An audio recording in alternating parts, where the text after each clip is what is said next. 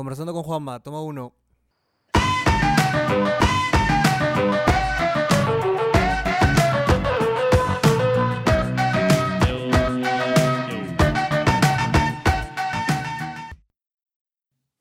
Hola, ¿qué tal? ¿Cómo están? Bienvenidos a Conversando con Juanma. Hoy nos acompaña un invitado muy especial, Joe Vila. ¿Qué tal, Joe? ¿Cómo estás? ¿Cómo estás, Juanma? Joe, Joe. Te, te Joe. dicen Joe toda la vida, pero es Joe. Sí, Joe Willa. Ya, bueno. Más fácil todavía decir Joe que Joe E. Ah. O sea, pero eh, eh, en tu caso, o sea, ¿se dice Joe siempre o también vale decir Joe? Es que, lo que pasa es que el, el nombre es gringo. O sea, mi papá me, me quiso malograr la vida y le dije, le voy a poner el nombre más gringo que encuentre a mi hijo y le voy a poner Joe. ¿eh? Entonces, este, el se dice Joe, ¿no? Eh, pero acá le, le cambiaron el nombre a Joe. Es como decir James y James. Claro. ¿no? O sea, James le gusta que le digan James porque así es su nombre. pues, entonces, ya, yo digo, sí, se lee, se puede leer Joe, Joe o Joe, pero el mío es Joe. Claro, hay- creo que hay, hay, hay varios nombres, ¿no? Que los han este, castellanizado, Claro, por así decirlo. hay un montón que los han castellani- ca- castellanizado, exacto. Sí, qué locazo, ¿ah? Todo- Yo sigo a un podcaster que se llama Joe Rogan. Bueno, ahora Joe Rogan, ¿no? Pero yo también solía decirle Joe Rogan. Joe, es el de UFC, ¿no? El, ajá, él, el pelado. Claro, el Joe, Joe Rogan, claro. Sí, Sí, buenazo. Pero Cuando voy a Burger King, eh, Miguel Ah, me está diciendo Joe, cómo se escribe y todo, no me entiende nadie. un, un tema también cuando vas a Starbucks, o ahí sí como que te dicen Creo que en Starbucks, porque son medio gringos, me entienden más. normal. Sí. Pero igual siempre digo Miguel. Miguel, Miguel, Miguel. Tu segundo nombre. Mi segundo nombre te hace reír. ¿ah? Más gringo todavía, Michael. ¿Sí, ves? Pero se escribe Michelle. Entonces, cuando me dicen mi nombre, me dicen Joe Michelle. Dicen Joe Lo- Michael. Los dos los han castellanizado. Mi papá me quiso fregar. Me quiso fregar. ¿Qué, Ya, te- no queda otra. qué tal, ese, ¿Qué tal esa infancia? Es- ¿Creciste en un ambiente rodeado de, de gente amante del surf? Eh, sí, en realidad, pucha, me acuerdo una de las primeras navidades que tuvimos, o sea, que habré tenido pues seis años, ¿no? Cinco o seis años que me regalaron mi primera tabla. Y obviamente pues la emoción pues de, de correr olas y de meterte al mar, buenazo, aunque yo tuve un inicio de surf bien accidentado. O sea, me, me empotré contra las piedras, me saqué el ancho y ahí no quería hacer nada con el surf.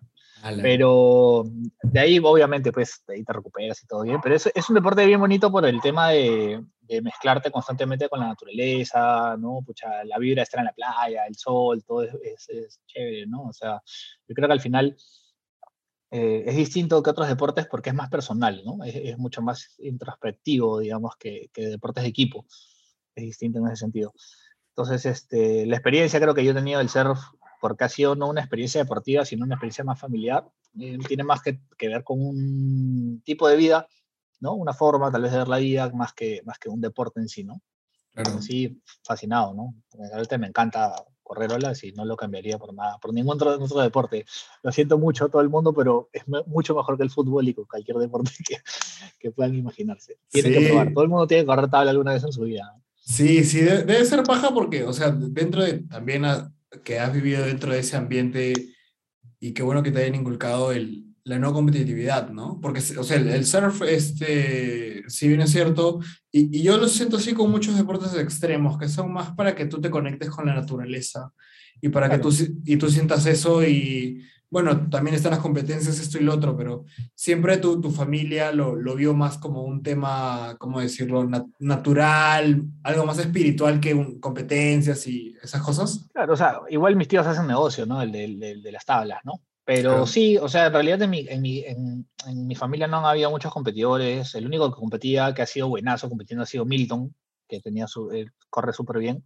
Pero nunca han habido competidores, pues, como Sofi, ¿no? Como, como Luca, como Piccolo, como todos los campeones que tenemos en, en el Claro. país, ¿no? Que, que- que creo que es otro tipo de perspectiva del deporte, ¿no? Que también es es súper buena, ¿no? O sea, al final creo que es uno de los deportes que más logros mundiales ha tenido en el, en el Perú, ¿no? Y es un deporte que todavía no se, no se le ve no se le ve mucho públicamente, ¿no? Como otro tipo de deportes. Sí, es eso mismo, ¿no? O sea, es curioso porque justo uno se pone a pensar, ¿no? O sea, el, el surf, literalmente nosotros hemos sido pioneros en, en el surf. alrededor del mundo. O sea, hay muchas teorías, hay mucha historia desde, desde la, desde la pre-prehistoria de que nosotros este, fuimos los primeros en, en usar barcas, canoas, todo eso, ¿no? Y, lo vemos este, los, los, los de Totora. Y, pero, pero también somos una sociedad que ve, ve el surf como que un deporte caro este, y también como que siente que no es muy accesible, no le da mucha importancia, creo. Y es, y es un, como decirlo, un deporte madre, ¿no? O sea, el, tema es que sí, ¿no? O sea, siempre fue visto un poquito un, un, deporte de élite. O sea, lamentablemente vivimos también una sociedad que, que, que, digamos, las categorías de los deportes se ven así, ¿no? Con, por élites, ¿no? Este, y de hecho también por un tema de presupuesto es complicado. Eh, pero para correr olas necesitas un pedazo de madera y meterte al mar, o sea, una colchoneta y te metes al mar, o sea, puedes aprender a correr pechito también, ¿no? No necesitas tener una tabla realmente para correr, ¿no? Si al final quieres, obviamente, practicar el deporte, puedes irte a una escuela, no tienes que comprarte una tabla, puedes alquilar un par de clases y, practicas y te metes y si te gusta ya, ya inviertes, ¿no? Pero claro, obviamente es, es más caro porque fulbito necesitas una pelota cualquiera, un par de zapatillas y ya está, ¿no? Y tus patas en surfing necesitas ir a la playa, necesitas el wetsuit, necesitas la tabla, necesitas las quillas, la pita, o sea, sí es un presupuesto, ¿no? Este, o sea que por ese lado yo sí doy la razón, ¿no? Todavía es, es, un deporte que tal vez se vea un poco no accesible para gente que no tiene ciertas facilidades, ¿no? Lo cual debería cambiar deberían haber semilleros, deberían haber institutos realmente que, que, ayuden mucho, ONGs, hay algunos, pero deberían haber muchos más que puedan apoyar este deporte, ¿no? Porque es un deporte que se puede hacer en toda la costa del Perú, o sea, en toda la costa del Perú hay de Tacna hasta Tumbes, ¿no? O sea, hay olas en todos lados. Sí, claro, justo, justo hablando de, de, de estas, estas ONGs, yo acuerdo, me acuerdo que Chivolo Sofía Mulanovic tenía una ONG de, de surf. Y, y, bueno, y el caso que más admiro es el de Johnny Guerrero, tiene un documental. Claro, él, él, estuvo con la, una, la ONG que creo que yo, que a menos a, mi perspectiva, ha hecho más por el surfing en el Perú, que es la de Alto Perú, ¿no? Es este grupo de chorrianos que al final se juntó y dijo, ¿sabes qué? Vamos a sacar a la gente de las calles y, y, darles esta opción de que puedan correr olas y salieron tablistas como Johnny, ¿no? Que es un, es un capo. Eh, pero igual vive en una situación súper complicada porque una cosa es que te apoye una ONG y otra cosa es que te apoye el propio gobierno, ¿no? Claro. Este, en países, por ejemplo, como Brasil, ¿no? que tienen 30% del presupuesto económico en deporte, se dedican a hacer eso, ¿no? O sea, a realmente invertir en sus deportistas. Y Brasil es un, es un país, creo que es el único país que tiene campeones mundiales en casi todas las categorías de deportes que existen en el planeta. Todas. ¿no? Tienen buenos futbolistas, tienen buenos basquetbolistas, tienen buenos futbolistas, tienen buenos tablistas, tienen buenos peleadores, ¿no? Tienes pucha, tenistas, tienes atletas, tienes, de todo, pues, y es por, por eso, ¿no? Porque invierten un montón en, su juventud y les inculcan el deporte, pucha, de chiquititos, ¿no? Este, entonces Perú tiene los recursos para, para volverse, no, no, no, un país tablista, como digo, pero un país deportista en todo sentido, ¿no? Usar el deporte como, como una herramienta para rescatar a la sociedad es, es creo que bien importante. Claro, pero todavía no se visualiza así, ¿no? Sí, es, es lamentable, ¿no? Es, es siento que es, es un gran tema de discusión que, que muy poco se toca, ¿no? Y muy poco se pone sobre la mesa también al momento de tomar decisiones políticas, decisiones este, hacia futuro. Y, pero debería, debería hacerse más porque de una u otra manera también este, el tema de los auspicios, las este, entidades privadas, todo te, te genera ganancia, vas, vas representando a tu país y todo, ¿no? Así que siento que se debería darle mucho más importancia que la, que la que se le da solo al fútbol, ¿no? Y, y ni tanto porque justo ahorita estaba, estaba revisando Twitter y, y, justo comentaban que las divisiones menores de fútbol todavía no, los, no las reactivaban, ¿no? Y mientras que ya, mientras que ya las, la Liga 1 y todo ya está, ¿no? Pero ¿de dónde sacas a, a los futbolistas, al fin y al cabo, ¿no? ¿De dónde sale tu selección peruana? Mismo de los menores, ¿no? Y, no, y si con el deporte donde ahora le está poniendo más billetes, no le prestas importancia, pues... No, y eh, realmente la mayoría de semilleros también vienen de equipos privados, ¿no? O sea, las canteras vienen de los equipos privados, ¿no? O sea, inclusive el fútbol, que es un deporte tan importante para nuestra sociedad, ¿no? Y tiene tanta historia en el país. Yo no veo que el Estado se preocupe por generar futbolistas, por ejemplo, ¿no? ¿No? O sea, que el Estado se preocupe por buscar al futbolista y, sacarlo ¿no? de donde esté y darle pues una, una calidad de vida mejor y, dedicarlo a su deporte, a sus estudios y que se enfoque en eso y, sacar pues, no solamente un deportista, ¿no? sino una persona que tenga estas cualidades que va a crecer pues como un profesional. ¿no? Este, entonces, imagínate, si eso no sucede en el fútbol, en los otros deportes, muchísimo menos, pues, ¿no? Lamentablemente. Sí, ni hablar, claro. Bueno, como, como me estabas contando, ¿no? Creciste en una familia llena de tablistas, tu tío Milton y tu tío Guayo te inculcaron la cultura, el estilo de vida del surf, eh, y de ahí llegaste a la secundaria y bueno, pasaste a estudiar audiovisuales, ¿no? ¿Cómo así se da esa... Sí, o sea, mi, papá, mi papá era fotógrafo, ¿no? O sea, ah. mi papá era fotógrafo publicitario este, de hecho, mi papá me enseñó más del surf que mis tíos, ¿no? A pesar de que mis tíos eran los, los que hacían tablas, mi papá era el super surfer, pues, ¿no? Ah, Me llevaba siempre a la playa. Este, pero también siempre lo veía haciendo fotos, siempre estaba con su cámara por todos lados. Este, a mí no me gustaba mucho la fotografía en ese momento porque me parecía complicado, veía las luces, los, el estudio, las cosas y todo era un poco abrumador nunca le presté mucho interés, pero sí me gustaba estar ahí, ver cómo mi papá tomaba las fotos, observar, ¿no? Pues qué es lo que hacía, cómo dirigía los modelos. Entonces, de hecho, de hecho, me agarró algo de curiosidad. Entonces, cuando yo estudié comunicación audiovisual, se me hacía muy fácil eh, el tema de, trabajar con la cámara de fotos, más que el video, más que editar video y todo, que al final era, era mi carrera, ¿no? Entonces dije, oye, voy a probar a ver qué tal me va por la, con la fotografía más que con, con el video y, y, como que fluyó, ¿no? O sea, yo dejé a ver qué, qué, pasaba, ¿no? Y mira, pues 12 años después soy fotógrafo, ¿no? Claro. Entonces, este, ah, como que la vida me, me, fue empujando un poquito, pero creo que al final sí puedo decir que fue por mi papá, ¿no? Claro, o sea, pero de, de, estudiar audiovisuales netamente siempre, siempre lo que más te llamó la atención fue la fotografía, ¿no? O sea, igual, igual tiene mucho... Esa fotografía era el que, el que más reventaba, ¿no? El que más me vacilaba. Claro, claro.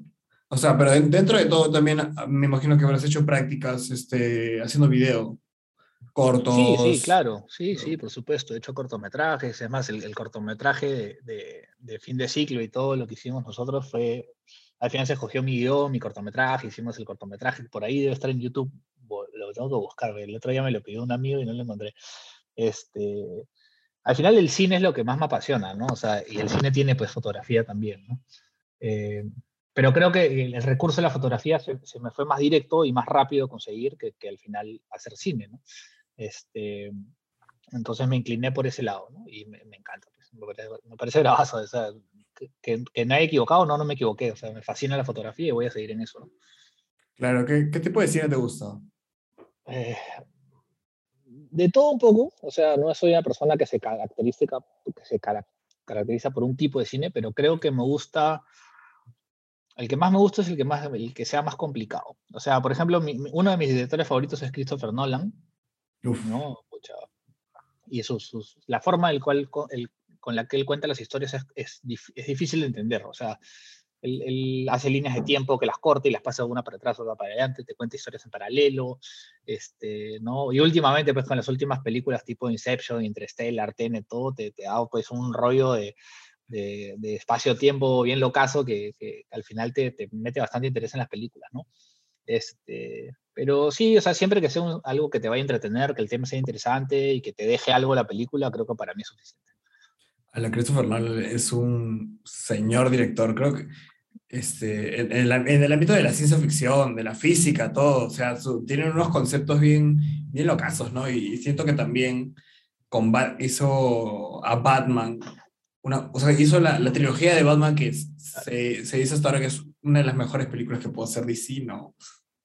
Eh, eh, claro, como película, o sea, ni siquiera es como que película de aventura, ¿no? Como película, la película esa de este, cuando sale el Heath Ledger del Guasón, es un, peliculón, ¿no? 10 puntos totalmente. Y, y tú, sabes, tú sabes que todo el mundo sabe que yo soy fanático de Batman, ¿no? Pero yo soy fanático de Batman por esa película. Ah.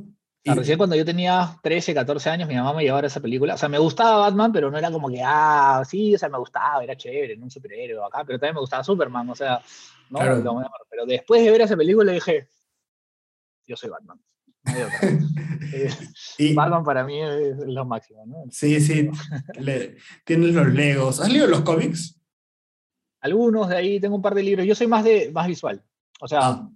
¿no? Este, entonces prefiero, por ejemplo, igual Dragon Ball, ¿no? Me encanta el manga, me parece brazo, pero siempre espero que salga pues, el anime, ¿no? Claro. El, anime, ¿no? Las películas sí me he visto la, la, gran mayoría de las Batman, pero cómics he leído de realmente tres, nada más. ¿Cuáles? Eh, Batman Who Laughs, que es el, que ríe, que el, Joker que se vuelve. Ajá. The, The Nightmare of Batman, ¿cómo se llama? La pesadilla. Y The Dark Knight Dark Knight Rises, ¿no? Que es, es, justo de donde sacó Nolan la película, ¿no? Ajá. La trilogía. Eso. Qué buenazo, de hecho, ¿no? Pero si tú me dices igual ver la película o, leer el cómic, ver la película. Sí, sí. O sea, igual, igual es como que es, es algo, o sea, siento que el, el, tema con los libros, con los cómics, tienes cosas un poco más detalladas, ¿no? Pero cuando lo comparas con lo visual, a veces es totalmente distinto. Y depende mucho también de la, de la propuesta del director, ¿no? Eh, no, y también del usuario, o sea, hay gente que pucha, lee y, se proyecta pues, miles de cosas y ve todo y se imagina todo en su cabeza. Yo leo y nada, mi, cerebro empieza a botar un mito y, no entiendo mucho y a veces pierdo un poco la elevación, no me concentro mucho a la hora de leer. Entonces, para mí es complicado leer. Nunca ha sido un, fuerte mío. Entonces, yo, yo soy muy visual. Todo lo que observo y lo que veo y lo que escucho y lo que eso sí se me cae en la cabeza. Y, eso, y eso... Cinéfilo total de Christopher Nolan. Aparte, ¿tienes algún otro director que te vacile? Sí, claro, Scorsese, Tarantino, Aronofsky, mañas, este, pucha, realmente el, cine desde la época de los 70 hasta el día de hoy para mí ha sido maravilloso, ¿no? Pucha, este, pero si me tuviera que quedar pues con, con dos, me quedo con Scorsese y con Nolan. Ale, Scorsese, también. Cuando empecé a ver Scorsese, yo le empecé a ver con el, el irlandés, así, con la última. Y de ahí empecé, con la última. Sí, y de ahí empecé a retroceder y dije, no, o sea, ¿por qué no realmente comencé con las primeras? Este, con, con Toro Salvaje, también este, Taxi Driver, o sea, Buenos Muchachos, pues, tiene unas películas alucinantes. Sí, Casino. Una de las que más me gustan de las últimas es este, El Lobo de Wall Street, ¿no? el Lobo de Wall Street. con DiCaprio con DiCaprio, que este, que tal la actuación que, ve en la película. Pero DiCaprio siempre, estuvo DiCaprio en tema, ¿no? Porque dicen que la, la, actuación con, con Scorsese le iba a dar el Oscar. Y no, ese año no se lo dieron a, a otro actor, sino, sí, creo que sí. se lo dieron a Matthew McConaughey, pues. Claro, por este. ¿Cómo se llama esta película? Cowboys. No, eh, era una película. Él actúa, él actúa de una prostituta, ¿no? De un gay que es prostituta, no sé qué. ¿no? Era algo sí a la película, pues, peliculón. Sí, es buena. O sea, pues es que es complicado realmente definir cuando tienes tan buenos actores actuando guiones tan alucinantes realmente cuál es. O sea, el problema es que a DiCaprio creo que se lo debían, ¿no? Es tan bueno que, que tenían que haberle dado un Oscar en algún otro momento, ¿no? Que se lo dieron con Revenant, que es con, con, con Iñárritu. Iñárritu también es uno de mis directores favoritos. Bestia, sí. Mexicano más bravo del, de, de los bravos. Este, entonces, este, ahí le dieron, porque realmente la actuación de esa película, eh, o sea, la película toda es él, ¿no? Y sus expresiones y sus, gritos y todo. Entonces, ahí ya nadie le podía ganar, creo yo. Pero, pero, yo creo que el Oscar es... Todo el mundo sabe quiénes son buenos actores y quiénes no, y quiénes deberían ganar. Y, deberían dar 10 Oscars cada vez que, que dan a, mejor actor, porque son tan buenos todos los patas que, que este, que Sí, igual, igual con el tema de las películas, ¿no? Igual creo que es este perspectiva de, del usuario, como dices, ¿no? O sea, no, no a todos, no a todos este, les gusta una cosa, no a todos les gusta otra, así que de una u otra manera, como que si a ti te, a ti te puede gustar una película y a mí yo puedo tener otra perspectiva diferente, ¿no? De la peli, así que depende, depende mucho más de la gente que lo ve, ¿no? O sea, claro, sí. Dejar, Yo le digo a, Valeria, mi esposa, oye, vete a una película conmigo y se empieza a matar de risa y me dice, estás loco porque no voy a entender nada de lo que voy a ver, tus películas son lo peor que existe, ¿no? Y, este, y de ahí me dice, vamos a ver White Chicks, ¿no? es un peliculón, me parece una de las mejores películas cómicas que existen, ¿no? Pero, pero cada uno tiene su cine, ¿no? Y hay que, hay que respetarlo. Claro, de todas maneras. Ese, esa visión que tienes por, por lo visual, esa que me cuentas, eh, influyó mucho en la fotografía que haces ahora, la fotografía de retrato, la fotografía publicitaria. Sí, o sea, de hecho, considero pues que, que, todo lo que ves y todo lo que, lo, todo lo que retienes, ¿no? Al final se te queda y tú lo representas en el tipo de arte que vayas a trabajar, ¿no? Entonces, de hecho, mi fotografía tiene un montón de influencia del, del, cine, ¿no? Del tipo de cine que yo soy. Yo, a mí me gusta el cine muy técnico, en el sentido visual, ya no hablando de la historia, sino de que las tomas sean muy bien trabajadas, muy bien conceptualizadas, la composición sea perfecta, la iluminación súper bien hecha. Entonces me gusta observar mucho eso, ¿no? Entonces cuando yo hago fotografía, creo que represento mucho también esa parte de ahí. Yo soy más técnico que otra cosa, o sea, soy, soy creativo, pero mi fuerte está en la parte técnica, ¿no? Entonces, la iluminación siempre la trabajo súper bien, trato de que la composición de cada foto esté muy bien trabajada, muy bien desarrollada, ¿no? Entonces, creo que por ahí se representa un poco el, tema de, de, lo que a mí me gusta del cine en, la, en mi fotografía. Claro, o sea, ¿cómo si descubriste que la fotografía retrato y publicidad era lo que tú querías hacer? Porque hay, recuerdo que en una clase que llevé contigo, este, era la primera vez que conocía más de un tipo de fotografía, ¿no? O sea, mm, no tenía tan claro cuántas clases habían de. Claro, cuántos tipos de foto. Eh, creo que partió también de, ese lado, ¿no? O sea, cuando yo empecé la fotografía, no es que busqué todos los tipos de fotografía que habían y dije, ah, ya, este es el que me gusta y este que voy a desarrollar. Fue algo que fluyó. Es más, cuando yo empecé a tomar fotografía, dije, yo no quiero hacer personas porque yo era muy tímido. Era súper tímido y acercarme a alguien con la cámara y pedirle una foto era bien complicado para mí. Entonces dije, ah, no, yo voy a hacer street, voy a hacer fotos de, de, gente que no me vea por ahí, que le toma la foto, voy a hacer fotografía de paisaje, me voy a dedicar a eso. Y ahí mi primera chamba de fotógrafo fue hacer fotografía de retrato. o sea, fotografía de retrato en estudio y personas, fondo blanco y la cara de la persona, y ese fue mi primer trabajo. Y recién ahí fue que me gustó. Lo, tenía que hacer, ¿no? O sea, dije, ah, primera chamba, la tengo que chapar como sea. Así, ¿tú, tú, tú sabes retratos? Rompo el retrato, yo un montón, no sabía nada. Entonces me metí a hacer esas fotos y ahí fue que me gustó. Eh, me gustó el trato con las personas porque de hecho fue, era chévere reírme, vacilarme en el estudio, eh, entablar cierta conexión con la persona a la cual estaba tomando la foto y que salga una buena foto como que medio espontánea, ¿no? O sea, de, lo que íbamos tratando de, conversar y desarrollar, ¿no? Y de ahí de la fotografía, de ese tipo de fotografía de retrato ya me, me, me, me fui un poquito también para la moda y para el tema publicitario, ¿no? Pero casi siempre todos mis fotos son con personas, casi siempre. Producto hago algo, pero mucho más personas. Eh, claro, e, eventualmente también hacer fotografía de moda, ¿no? O sea, ¿cuál es la, ¿Cuál es lo complicado de hacer fotografía de moda? Que tienes muchos elementos que tienen que quedar bien. Eh, la ropa, por ejemplo, tiene que quedar súper bien, ¿no? Es, lo principal, ¿no? Que la ropa le entalle muy bien a la modelo, que por cada pose que haga la modelo, cada, plieguito de la ropa esté perfecto, ¿no? Y que no sé qué. Este, cuando se hace fotografía editorial, por ejemplo, eh, los maquillajes, los vestuarios, las poses de las modelos, el tipo de iluminación también, ¿no? Son una parte muy creativa expresiva de la propia fotografía, ¿no? Entonces, esa parte técnica de, que todo pues tenga un mismo fin, ¿no? Y una misma sensación, ¿no? Y un mismo feeling y todo eso, creo que es lo más complicado. Este, pero es una de las fotografías que técnicamente hablando tiene más cosas, es decir, te, permite desarrollar mucho el lado técnico y, y, creativo a la vez porque necesitas resolver los temas en el mismo momento que estás tomando la foto, ¿no? Este, porque puedes estar haciendo fotos en un día muy soleado y pasó algo y el sol se fue y tuviste que cambiar todo a flash y utilizar difusores y no sé qué. Entonces, esa parte complicada es, es lo que lo hace divertido. Pero si estás en el estudio sentado con los flashes, con la cámara y haces clic, clic, clic, mejor dejas la cámara en automático y que tome fotos, pues, ¿no? Entonces, que al final es chamba, ¿no? O sea, cuando hay que hacerlo, hay que hacerlo, ¿no? Pero creo que la, la, parte técnica de la foto de moda, en, en, todo este conjunto de gente que se, que se, Porque al final no es solamente el fotógrafo, no está el director de arte, está el style, está el maquillador, está la modelo, está el productor, está toda la gente creativa que desarrolla la foto. Creo que en esa parte de, dificultosa de, de, la parte de la fotografía de moda está lo, lo más chévere, ¿no? De hacer ese tipo de fotos.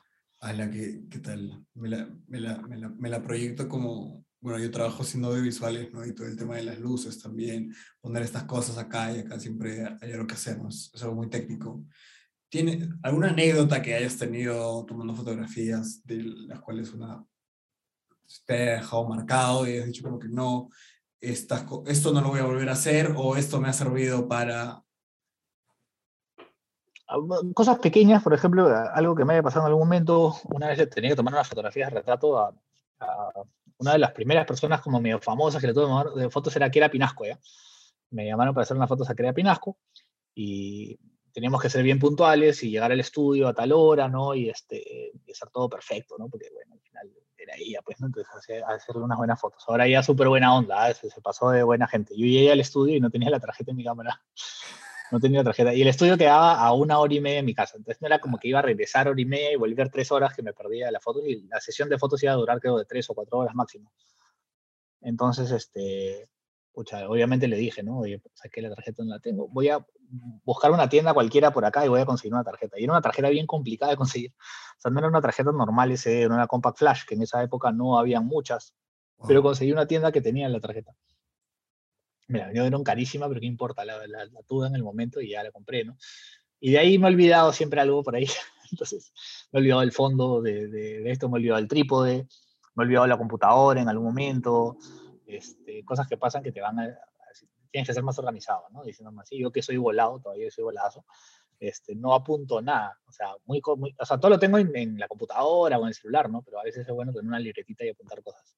Este, entonces aprendí a ser un poquito más organizado con ese tema. Este, de ahí, cosas súper positivas es la gente que vas conociendo, ¿no? Eh, equipos de gente que conoces al momento de desarrollar las fotografías. O sea, te juntas con directores de arte que al final te jalan para otras chambas, que es súper chévere este, ¿no? con los maquilladores, con los estilistas, con las propias modelos, ¿no? Entonces también es un poco perder la timidez, ¿no? Ir y conversar con ellos, y ser canchero, y hablar, y vacilarte, y al final, pues, también hace la sesión de fotos más, más amena, ¿no? Y entonces era como que muy calladito. Tomaba mis fotos y no decía nada, ¿no? Y veía las fotos en la cámara y decía, ¡ay, qué bonito! Y ahí seguía tomando la foto, ¿no? Entonces no, no, me comunicaba mucho con el resto del equipo, ¿no? Entonces creo que también por ese lado voy a, voy a aprender unas cosas. Otra, otra cosa graciosa que me pasó, hace, eso me pasó hace poquito. Estaba armando el estudio. Un día que fui al estudio y no llevé asistente, ¿ya? O sea, siempre es bueno tener un asistente por ahí que te apoye. Pero ese día estuve muy apurado, llegué al estudio, no tenía nadie que me ayude y tuve que armar todo yo solo. Entonces estaba armando el, el fondo de, de, papel que se usa para, para tomar las fotos y se me cayó sobre la modelo. Este, estábamos haciendo las pruebas de luces y yo estuve, estaba jalando una cosita y pucha, me equivoqué, me equivoqué en poner un pin en el, en el fondo y se cae el palito, entonces se cae todo el fondo encima de la modelo. La modelo se fue al piso con todo, con todo el fondo, con todo el papel, se rompió el papel, todo un desastre. Entonces, este, de ahí siempre tener el fondo bien armado antes de que la modelo ingrese al estudio es lo, lo más recomendable que les puedo decir.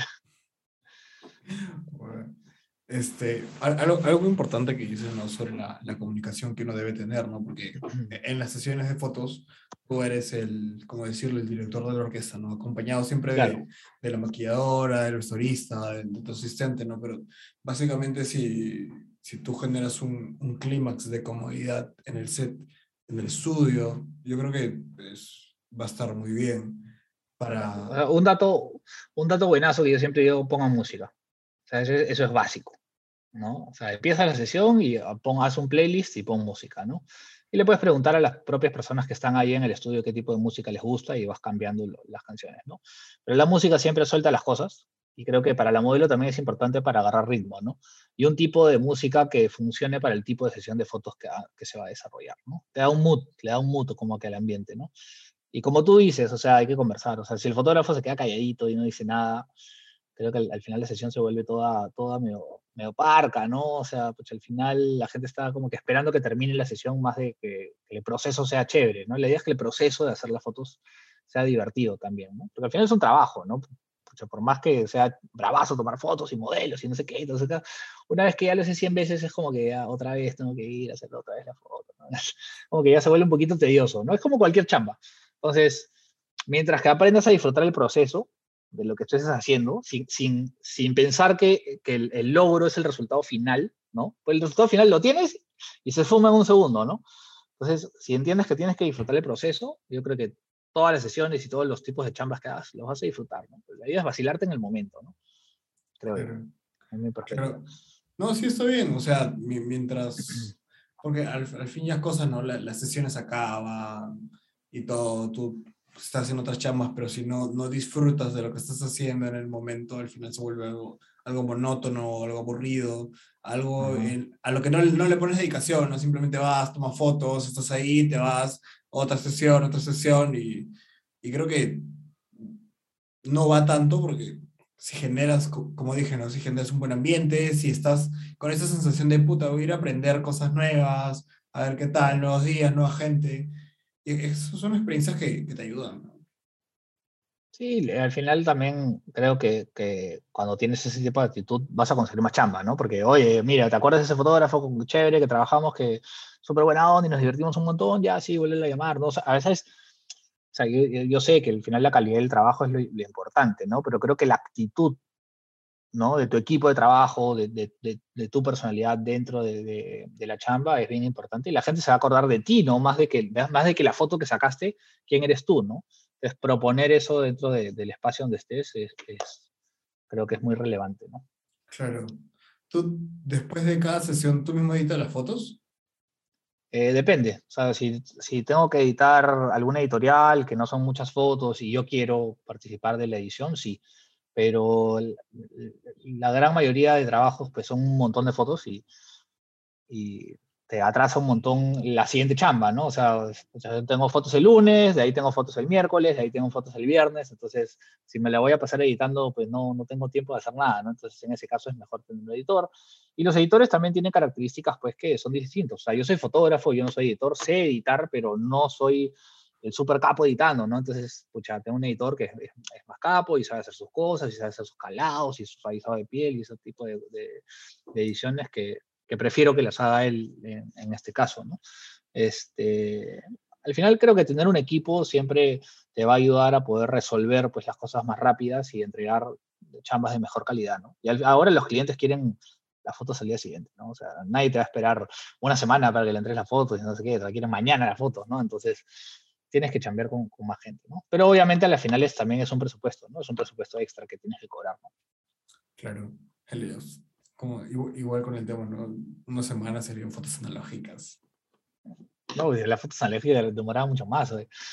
Sí. meses. Si tenías una sesión de fotos muy larga, de muchas fotos, eran meses para entregar el material, ¿no? Porque había que ah. revelar las fotos, había que editarlas, había que imprimirlas, había que presentarlas, y eso eran pruebas de pruebas de pruebas que te demoraban un montón en obtener los resultados, ¿no? Claro, pero porque antes no, o sea, me imagino cuando tenías, estabas en esos entonces de la fotografía analógica, no tenías Photoshop, no tenías Lightroom, era otra manera todo era manual. Sí, ¿qué, otra manera? Todo igualito, todo, todo, es lo mismo, pero era manual. O sea, todo lo que se hace en Photoshop se hacía de manera manual. O sea, pinta, agarras tu pincelito y pintabas la foto y cortabas una parte y le montabas otra cosa y así le ponías un, un, otro papel encima y pegabas otro. O sea, todo era manual. Y los editores de fotografía cobraban montón de plata, olvídate, 200 dólares por editarte una foto, ¿no? Una foto publicitaria, ¿no? Hacían suavizado de piel, todo lo hacían a, mano, ¿no? hay fotos análogas que tú dices, no, esto no lo han hecho, pues eso es Photoshop, de todas maneras, ¿no? no, ni es nada de Photoshop, todo a mano. Este, prácticamente, pucha, recontra artistas, pues, ¿no? Pero el trabajo digital lo que ha permitido, más que, yo creo que más que calidad, es la rapidez. O sea, te entrego la foto mañana la bajo la computadora, la edito y la tienes. Listo, ya está. Entonces, esa es, eso es importante, creo, ahora para los clientes, ¿no? Porque todo ahorita es otro producto, otra foto, otro esto, otra esto, redes sociales, historias, no sé qué, no sé cuánto. Entonces, se necesita ese, ese carrusel, pues, ¿no? De, de, de, técnica, pues, para poder entregar las cosas súper rápido y la tecnología nos está ofreciendo estas herramientas para, para que los resultados salgan, pues, en, en segundos prácticamente, ¿no? Claro, para, para bueno, para el, el ámbito de la industria, creo que está bien. Pero a ti, independientemente de, ello, ¿a ti te vacila la fotografía analógica? La, la, analógica, sí, claro, me encanta. De hecho, yo he aprendido por fotografía analógica. El tema es que yo no lo hago ahorita porque no tengo, pues, a mí me gusta revelar mis fotos, ¿no? Entonces ahorita no tengo un espacio donde las pueda revelar, las tendría que ir a revelar, es un presupuesto también hacerlo. Como parte artística creo que es bonito, este, pero hay que tener el tiempo para hacerlo. Y, y, tener también la motivación. Yo creo que ahorita estoy más motivado por la tecnología y por lo que me ofrecen ahorita las cámaras y los programas y todo. Creo que eso me tiene así todo, todo hype. Este, y la fotografía análoga como que se me ha perdido un poquito en el tiempo, pero sí me encanta. O sea, es decir, siempre estoy viendo fotos de fotógrafos que hacen fotografía análoga, veo los procesos que están trabajando ahora, me informa de los rollos que quedan por ahí de, fotografía o de las cámaras que se tienen hoy, hoy por hoy, ¿no? Y hay, hay, algo que entender, ¿no? La fotografía análoga tiene un feeling y tiene una calidad que no, nunca se va a poder representar en la fotografía digital. Por, por, más programas y todo lo que tengamos. O sea, la fotografía análoga es fotografía análoga y nadie le quita el, el reino, el, este, el reino, ¿no? Por así decirlo. Claro. Este, ¿cómo, ves tú el mercado de la fotografía en el Perú?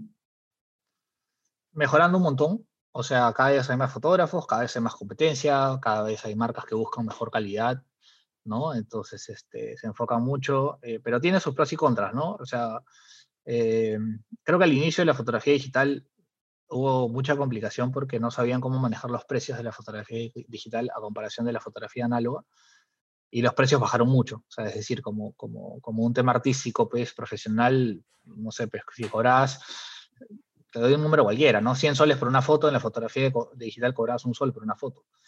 ¿no? Y en vez de entregar 10 fotos, entregas 1000 fotos, ¿no? Entonces hay una, hay una gran diferencia en ese sentido. Este, creo que todavía sucede un poco en algunos ámbitos que la gente no sabe mucho cómo cobrar, cuánto cobrar, no sé qué. Y, y, es, un, es un, una chamba cara, o sea, una cámara y lentes y todo, es una inversión, ¿no? O sea, un equipo profesional fotográfico no te va, o sea, entre cámara y lentes no te baja de los 3.000, 4.000, 5.000 dólares, ¿no? Entonces tú tienes que pensar que si vas a invertir esa cantidad de plata la tienes que recuperar. Si no la recuperas, no ganas, estás recuperando lo que has invertido.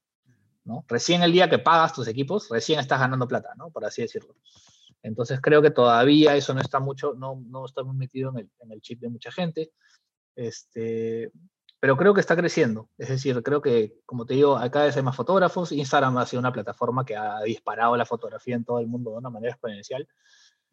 Y se vienen mejores cosas y más cosas, ¿no? Yo creo que lo único que hay que hacer es estar metido de fondo, pues, ¿no? El pedal hasta el fondo y irte con, con todo lo que venga adelante y, la competencia te hace ser mejor, ¿no? Creo que en mi, época, cuando hacía fotografía análoga, se conocían pues 50 fotógrafos en Lima y ahí era, ¿no? Ahora pues ya tienes más de mil, ¿no? Entonces, al final eso es bueno, o sea, mientras siga creciendo y sigan habiendo más artistas y más fotógrafos, siempre va a ser mejor.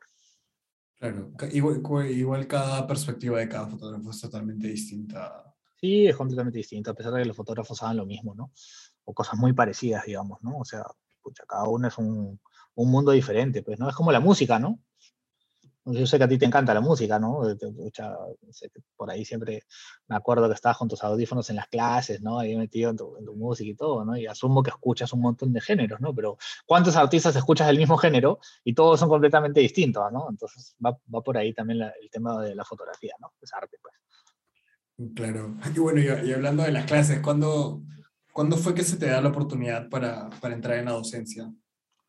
Eh, hace siete años atrás, realmente, pucha, de la nada, ¿no? Eh, me acuerdo que tenía mi perfil de LinkedIn, creo que por ahí me encontraron y, este, y me llamaron, dice, a ver si quería hacer unas asesorías. Primero me preguntaron a ver qué tal iba a ser como profesor, porque yo nunca había hecho docencia de, fotografía, ¿no?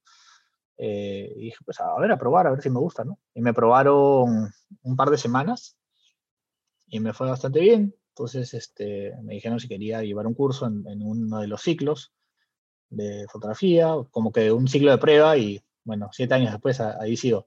Me encanta, o sea, es, es muy chévere enseñar, o sea, me gusta bastante. No, no, es como que lo hago porque, porque es chamba, no sé, obviamente al final es una chamba fija y es chévere, ¿no? Pero, pero al final sí es un trabajo que me gusta un montón enseñar en general. ¿Cuánto, cuánto cambió tu perspectiva a través, cuánto cambió tu perspectiva de la fotografía a través de la docencia? Hay, hay cosas que... demasiado yo me consideraba técnico. Cuando empecé a, enseñar me di cuenta que nada que ver. O sea, tenía, estaba en el 1% de lo, que, de lo que podía aprender, ¿no? Este, ¿Por qué? Porque de hecho, si uno quiere enseñar fotografía, bueno, cualquier tipo de, de curso que quiere enseñar, tiene pues que, que, empaparse del tema un montón, ¿no? Eh, y la parte técnica en la fotografía, pues es, la ciencia esta de los numeritos, ¿no? De la cámara y todo ese tipo de cosas, ¿no? Y la composición y la iluminación, entonces hay que aprender toda esa parte. Que es, es, difícil al inicio, pero de ahí te vas dando cuenta que cuando lo comprendes es bravazo, porque entiendes la fotografía de una manera completa distinta, completamente diferente. O sea, yo veo la fotografía como números binarios, 0, 1, 1, 0, 0, 0, 1, y todo lo leo de esa manera, ¿no? O sea, es decir, sí entiendo que hay, una parte súper creativa, ¿no? Y, que hay que aprender a desarrollarla y todo, ¿no? Pero este, cómo ponerla en la, en la práctica y cómo utilizarla para que la, la, imagen represente sensaciones y cosas tiene mucho que ver con la, con la parte técnica, ¿no? Entonces a mí me encanta. O sea, yo sé que hay otros fotógrafos que son mucho más orgánicos. Yo no soy muy orgánico, yo soy técnico me gustan los números, qué dice el lente, para qué sirve el lente, qué dice el diafragma, el obturador, el ISO, eh, la calidad de la luz, los colores, la iluminación, los flashes, las potencias, las direcciones de luz, toda esa parte es la que me gusta. Y creo que por ese lado yo encontré en la docencia, pues, este, la cerecita del pastel, ¿no? Porque tenía que aprenderme todo eso de todas maneras. Entonces, encontré una, parte que me da mucha curiosidad. Es bravo. O sea, me ayudó a desarrollarme mucho mejor como fotógrafo. Claro, de una u otra manera, ¿no? O sea, la fuerza, como que tuviste que, que aprender ese tipo de cosas, ¿no? Claro. Sin decir que no, o sea, no, no, era que no te importaba, sino que no lo tenías tan en cuenta o tal vez lo, lo habrás tomado una que otra vez, pero es el hecho de, de, tener que ser profe y, por ejemplo, yo me acuerdo que llevé fotografía acá en Arequipa cuando recién estaba terminando el colegio y en mi primera, y mi primera clase de foto, mi profe me dio como que 10, 20 o 30 fotógrafos que tengo que estudiarme, que tengo que aprender y de una u otra manera este, aprendes, ¿no? Aprendes de, de, diferentes estilos, nos enseñó de todo, fotoperiodismo, moda, este, abstracto, todo ello. Te nutre de una u otra manera.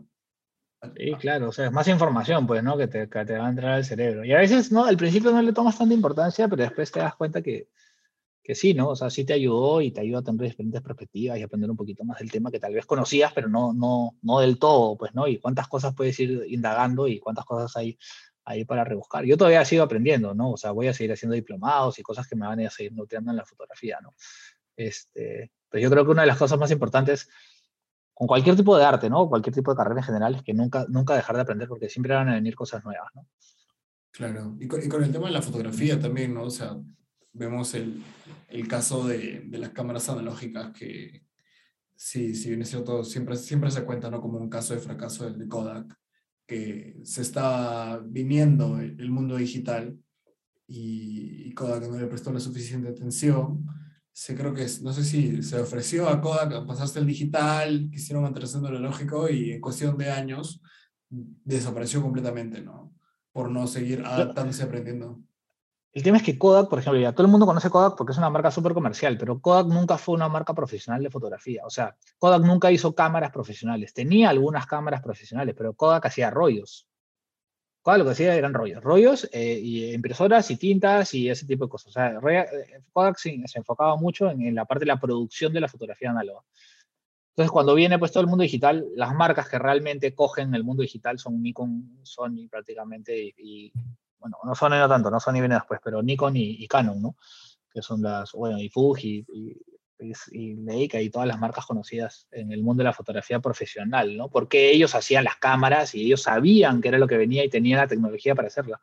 Entonces, Kodak trató de entrar en la parte comercial de la fotografía digital y no le fue tan bien porque ya los otros monstruos se lo habían comido pues de lleno, ¿no? Pero Kodak nunca fue, como te digo, Kodak no era pues el, el, era la marca más conocida en fotografía, pero Kodak no era lo mejor que había en fotografía, para nada, era una fotografía comercial, era algo común y corriente. No es como decir Toyota, ¿no? Bueno, Toyota sí se mantuvo en, el tiempo, ¿no? Pero digamos, Toyota es una buena marca, pero es una marca recontra comercial, ¿no? Súper conocida, todo el mundo sabe quién es Toyota, ¿no? Pero si yo te hablo de Lamborghini, te hablo de Ferrari, te hablo de las marcas más top de, de carros del mundo, las reconoces, pues, ¿no? Pero cuando en, en, la época de fotografía análoga tú le decías a alguien que no necesariamente sabía fotografía, oye, Canon, Nikon, Zeiss, Leica, no sé qué, y te iban a mirar con cara de qué es eso, Kodak, ¿no? Kodak es fotografía, nada más conozco, ¿no? Entonces, creo que ahí es un poco la información, la gente piensa que Kodak era una supermarca, pero no, no, no era una supermarca, era una marca que hacía rollos y hacía papel para imprimir y hacía impresores, algunas cosas, ¿no? Pero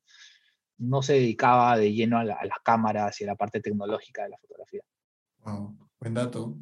Bueno, y hablando de, de Lamborghini, de Ferrari, eso, de, de, descubrí que, bueno, yo, recién, gracias a Netflix, descubrí un documental de, de Fórmula 1 y, y, me pegué malazo, ¿no? Y, y, vi que tú también ves, ves mucho Fórmula 1. Sí, claro. Sí, sí me gustó un montón. Es decir, el único problema es que las carreras son demasiado largas y a veces no me da tiempo de estar pegado en la, en la tele el tiempo, pero siempre la cosa, cuando está la carrera la dejo prendida y voy corriendo a ver, a ver qué, qué fue, qué pasó. Este, pero es súper interesante, creo, al, al, al, final. Eh, creo que lo chévere de la, la Fórmula 1, aparte de la velocidad y los carros y todo lo que pasa, son las complicaciones que hay detrás de todos lo, los, los pilotos, ¿no? Y este, o los equipos en general, ¿no? Entonces creo que el documental pues, de, de Fórmula 1 te hizo ver otra parte de la Fórmula 1 que no estábamos acostumbrados a observar, ¿no? Claro, realmente sí, porque, o sea, eh, sinceramente, la, las carreras duran tres horas, tres, do, dos horas. Eso, son súper son super largas y, y, creo que a cualquiera que, que, no haya visto el documental o que no, sé, no sepa tanto de Fórmula 1 diría como que, ala, no, no estoy predispuesto a, a ver tanto. Claro, para que no lo entiendes, ¿no? Ves el carro dando la vueltita y piensas que eso es todo, ¿no? ¿No? Y al final no entiendes que tiene que ver con el cambio de neumáticos, con, con, con el llenado del tanque de gasolina, con la cantidad de tiempo que se demoran en el pit, ¿no? Eh, con la frustración del propio piloto, ¿no? De qué es lo que tiene que hacer, ¿no? Y pucha, yo creo que una de, de las cosas que más me gustó del documental, que aprendí recién en el documental, era la conexión que tenían los pilotos con el equipo, ¿no?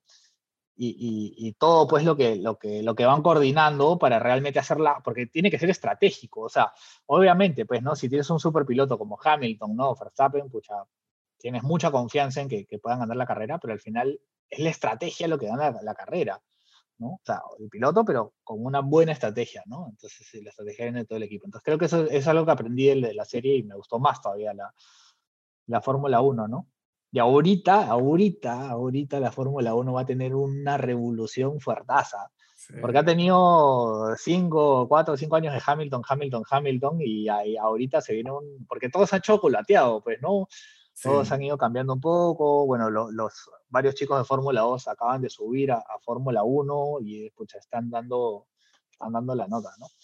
Este, entonces yo creo que, que, se viene buena época, se viene buena época de la, de la Fórmula 1 como el fútbol, ¿no? Claro. El fútbol también se está chocolateando y creo que a mí me gusta cuando se mueve así la cosa, cuando, con todo este tal y todo es el mismo ganador y todo está así, sí es bonito, pero medio que tedioso, ¿no? Ya va a ser igual. Sí, sí, sí, o sea. Que se mueve todo. Te, doy toda la razón porque creo que antes de, pandemia el, el, tema con, con el, el, básquet también, ¿no? Que es, es algo en lo que, en lo que llegamos a coincidir.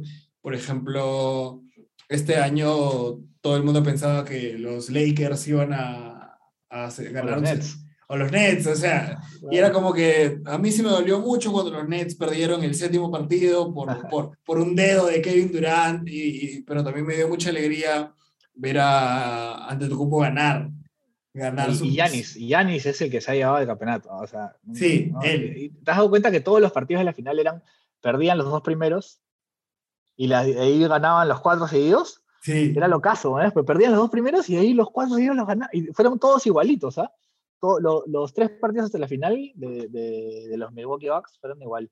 Y bueno, es primera vez que los Bucks ganan el, después de, campeonato, ¿no? Después de ochenta y tantos años. sí, no, sé, cuánto. Habían llegado, creo, a una, a una final y creo que la perdieron. Sí.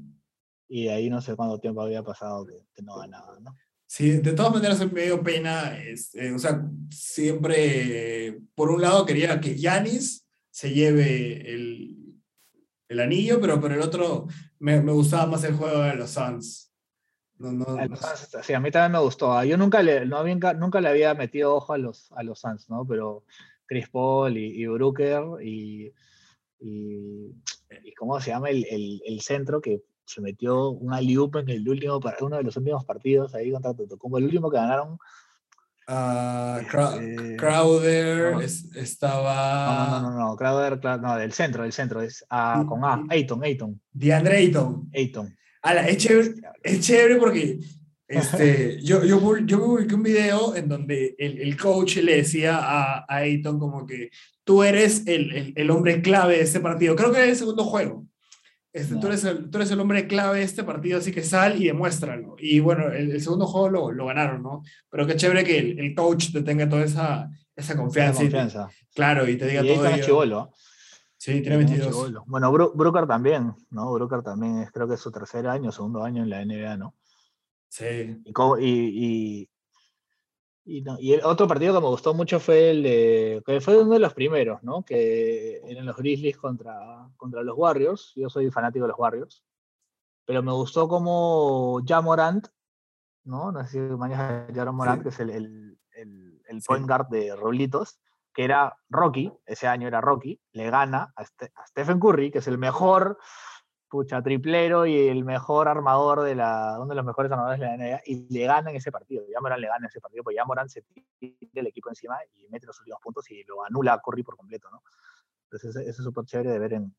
Lo, a mí lo que me gusta del básquet es lo cambiante que es el resultado a cada rato. No sabes quién va a ganar, imposible, ¿no? Es imposible que tú sepas quién va a ganar hasta el último segundo. Entonces te tiene tenso, ¿eh? Sí, sí, o sea, yo a veces veo que, no me acuerdo en, varios partidos lo he visto que estás perdiendo en el tercer cuarto. En el tercer cuarto, lo, he visto en varios partidos los Brooklyn Nets, que en el tercer cuarto iban perdiendo por 20, iban perdiendo por 25. Entraban en el último cuarto y eran unas máquinas. Irving, Durant, este, la barba, pa, pa, pa, pa, pa. Sí, eso es lo chévere. Eso es lo chévere, eso es lo chévere, eso es lo chévere del deporte. Pero como te decía, el, el, coronavirus hizo que muchas cosas sean cambiantes, no tanto sí este, deportivamente eh, en el deporte, porque también en, la Fórmula 1 este, ha habido muchos cambios. Eh, Russell, que, era el, que es corredor de, si no me equivoco, ah, se me fue el nombre, pero es este, de, de Inglaterra, este, cuando hizo un choque con, ¿cómo se llama? El, el segundo de Hamilton, Botas. Este, sí, con Botas. Se sabe que Russell va a ser este no piloto de Mercedes para la próxima temporada. Ya. Y también hay un tema ah, con. Sí. ¿Pero qué? ¿Quién se va a Botas? Se va a Botas, ajá. Ah. Se va a Botas. Y, y, es curioso porque justo este, este año eh, Verstappen y Hamilton se han llevado, sí se han llevado este, campeonatos, pero también es como que lo tienes más variado, ¿no? Has, este, has tenido a Leclerc, has tenido a Norris en podio. A Lando, eh, Lando le ha reventado, ¿no? Sí. ¿no? Y el mexicano, ¿cómo se llama el mexicano Red Bull? Qué bestia, ¿no? Pérez, Sergio Pérez, sí. Pérez, maneras, qué bestia, cómo ha reventado ese chico.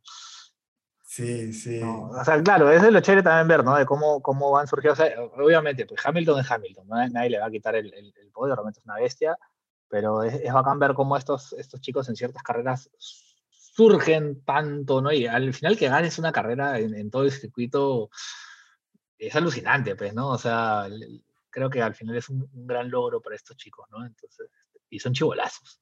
Eso es lo que también me sorprendió. Yo no sabía que eran tan chivolos, ¿no? Estar corriendo Fórmula 1 a los, a los 19, 20, 21 añitos y ganar y ser el campeón, qué locura, ¿no? Sí, sí. Bueno, la, la pandemia trajo muchos cambios, ¿no? Eh, ¿Sientes que, que, la pandemia para ti fue, fue un momento en donde te, te empezaste a replantear muchas cosas? ¿Cómo viviste la pandemia? Eh, realmente va a sonar bien egoísta lo que voy a decir, pero para mí fue un espacio para acercarme mucho a mi hija. O sea, justo nace mi hija en plena pandemia. Eh, o sea, bueno, no en plena pandemia, pero los primeros ocho meses de vida ya, ya estábamos encerrados, ¿no? Entonces, estos años y siete, ocho meses que ha sido pandemia, yo he estado trabajando desde casa prácticamente. O sea, dando mis clases virtuales, ¿no? Este, mientras que no habían sesiones de fotos ni nada. Entonces, estaba en la casa todo el día y he visto crecer a mi hija en sus primeros años de vida. Creo que no mucha gente tiene la oportunidad de hacer eso y, para mí eso ha sido maravilloso.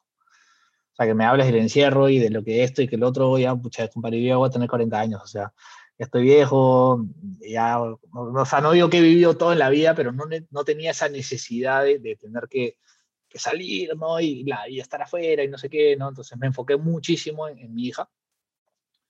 Y, y, creo que no la pasé mal, ¿no? O sea, también que mi esposa, es, mi esposa es la maravilla, ¿no? O sea, realmente vale, vale bravaza. O sea, es una persona con la cual creo que convivir ha sido siempre muy fácil y, y no digo que no tenemos nuestros problemas, hemos tenido nuestras riñas y ha sido, ha sido complicado en algún momento, pero, pero a las finales hemos pasado todo esto, creo que de una manera fácil la comparación de, de, otras experiencias que hemos escuchado, ¿no? Otras personas que, realmente le han pasado mal, ¿no?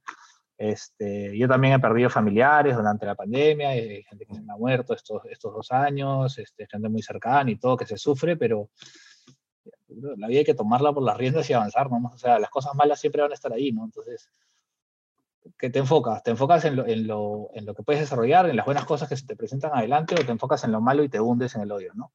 Está, está en ti, la cosa está en ti, ¿no? Y es un aprendizaje, ¿no? Yo creo que si al final tomas la pandemia de una manera de aprender, vas a sufrir un montón, pero de ahí vas a salir y, vas a estar más fuerte, ¿no? Y hay que seguir adelante y la vida continúa y, y como dicen, ¿no? Se quedarán los más fuertes, por así decirlo, ¿no? Entonces creo que, que, hay que agarrarse de eso. O sea, como te digo, para mí mi hija fue una maravilla durante la pandemia porque la he visto crecer y, el ser que más adoro y amo en todo el universo y es una persona increíble. La conozco pues de pies a cabeza, así de arriba abajo, perfectamente bien porque he tenido la oportunidad de poder estar con ella 24/7. Claro. ¿Cómo, ¿Cómo, fue hablando de hace años, esa, esa noticia, ¿no? Cuando te, te dijeron que ibas a ser padre. ¿Cómo fue ese momento? Cavazo. O sea, en realidad fue un ups, un ups ¿ah? no lo planeamos. O sea, yo y Vale ya teníamos eh, cinco años estar juntos, ¿no? Y este, ya, pues, ¿no? Pucha, un día ella se sentía medio mal, no sé qué, y dijimos, a ver, pues vamos a hacerte la prueba, y, y salió embarazada, ¿no? Y creo que yo lo tomé mejor que ella, ella estaba un poco palteada, ¿no? Pero yo salté en un pie y me estaba volviendo loco, me pareció súper lindo, cosa que no pensaba, o sea, nunca en mi vida. Así, obviamente, en algún momento había pensado quiero ser papá y todo, ¿no? Pero no me había puesto a, como que a meterme en, en, esa, en ese pensamiento de, oye, voy a ser papá, las responsabilidades, todo lo que viene, no sé qué. Lo que venga nomás, ya hay que, hay que agarrar las cosas con, con una sonrisa y, y, todo se va a resolver. Pues. O sea, problemas siempre van a haber. Yo tengo una forma de pensar que es así, o sea, todo se va a resolver si tú al final no te enfocas tanto en la parte mala. ¿no? O, sea, tienes buenos amigos, tienes familia, este, ¿no? Y pucha, siempre vas a tener pues alguien que te pueda apoyar y que te pueda ayudar y, y si no, pues te tienes a ti mismo para salir adelante. Como sea, como sea, a, avanzas, ¿no? Entonces, creo que para mí fue, fue bien bonito. Claro, bien bonito. Claro, cuando yo, cuando yo te conocí, o sea, algo que me, que me gustó en ti era, esa vibra que tenías. Eres una persona muy, muy alegre, no, no, nunca te veía enojado. Era como que al fin y al cabo esa vibra contagia, ¿no? Y, y, es algo que... Gracias. Sí, sí. Y es algo que también siento, volviendo al inicio de esta conversación, que, que el surf te puede dar, ¿no? Esa, desarrollas mucha, como tú le dijiste, desarrollas mucha paciencia, mucha tranquilidad. O sea, el, surf creo que por, por, ese lado tiene, tiene algo bien bacán, ¿no? Que cuando, uno que cuando estás dentro del mar, te enfocas solamente en la ola que viene adelante. O sea, realmente, te olvidas de, absolutamente todo. Te olvidas de, de, tu vida, de tus problemas, de, tus cosas buenas, de tus cosas malas. Estás, estás, enfocado en la ola que viene adelante porque si no te ahogas, ¿no? Entonces, estás tan concentrado en que viene la ola y que la vas a correr, que al momento que te volteas y coges la ola y te pares en la tabla, es como alucinante, ¿no? La sensación que te da, ¿no? Entonces, si lo, si lo pones a, reflejar en, en, la vida, sí, ¿no? De hecho, ser paciente para esperar la, la mejor la que venga, enfocarte en una sola cosa a la vez, ¿no? Es importante, no, no puedes hacer todo siempre al mismo tiempo, nadie es tan hábil. enfócate en una sola cosa a la vez, paso por paso, y la vas a lograr, y disfruta el proceso de lo, de lo, que se te viene encima, o sea, disfruta, te vas a revolcar, te revolcaste, pues, ¿no? Ya no queda otra, ¿no? Algo vas a aprender. Este, y, si la, y si va a ser una buena ola, pucha, la vas a disfrutar un montón. ¿no? Del otro día escuché una frase que me encantó bastante, ¿no? que este, en, la, en, en la vida, ¿no? cuando te pasan cosas, sean malas o buenas, siempre tienes dos decisiones. ¿no? Entonces, uno siempre dice, ¿no? Como que tomar lo, lo malo o lo bueno. ¿no? Y él decía, o te va bien o aprendes. Nada más, o sea, deja de olvidarte que hay cosas malas. O sea, vas a aprender, ¿no? Entonces me pareció chévere, creo que lo, me, me, lo copio por ahí y lo voy a tomar un poquito en cuenta porque creo que sí, al menos eh, las cosas malas que me han pasado en mi vida, creo que, que al final me han enseñado un montón y me han hecho avanzar y, y me, me, crean un poquito, me hacen lo que, lo que soy el, el, día de hoy, ¿no? Entonces, agradezco mucho a todo lo malo y todo lo bueno que me ha pasado, ¿no? Claro, wow. O te, o te va bien o aprendes. De una u otra manera, quitas completamente la, la negatividad de, de, tu ser, claro. o sea, no, no, no das cabida a lo negativo. Es algo en lo que he estado empezando a trabajar y al momento, y hay momentos en los en la que lo aplico y son momentos este, necesarios y, y, realmente sientes esa calma, ¿no? Que ese enojo, esa frustración eh, es completamente innecesaria. Y si lo tomas todo de una buena manera, porque que, que, me, que me enseña la vida. Justo también eh, yo estoy con esto de, de, querer poner frases en mi Instagram, frases así motivadoras uh -huh. como parte del podcast. Y, esto, y justo me, me, topé con un video que decía, cambia el, el por qué con el para qué. O sea, ¿por qué yo? ¿Por qué a mí? ¿Por qué, por qué todo esto me pasa haciendo como que, claro, para, claro. Para, para, qué? ¿Para, qué? Claro, le, creo que Simple, simplemente cantando, cambiando dos palabras, le das un sentido completamente distinto a tu vida. Netamente. Ah, bueno, eso tampoco lo había escuchado. ¿eh? Me ha gustado, me ha gustado. Sí, a mí me lo va a robar. ¿No?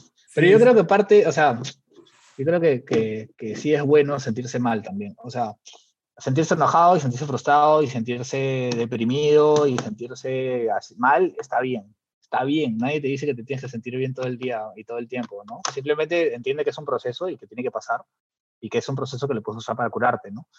Este, pero no te quedes ahí, ¿no? O sea, no te quedes ahí, ¿no? Pero sí está bien, o sea, todo el mundo va a sentir ira, va a sentir miedo, va a sentir depresión, va a sentir tristeza, va a sentir alegría, entonces disfruta cada uno de esos procesos, ¿no? Porque todos son parte de todo, ¿no? O sea, al final todo es blanco, todo, todo es el yin y el yang, ¿no? Todo viene con su parte buena y todo viene con su parte mala, ¿no? Entonces, este, aprender en el momento que te estás sintiendo de esa manera algo tuyo, no sé, pues yo cuando estoy deprimido, no sé, pongo música, me pongo mis audífonos, lloro, chillo, me siento pésimo, no sé qué, pero ahí digo, ok, ya, ya, ya terminó esta parte, ya, ok, seguimos avanzando, seguimos aprendiendo.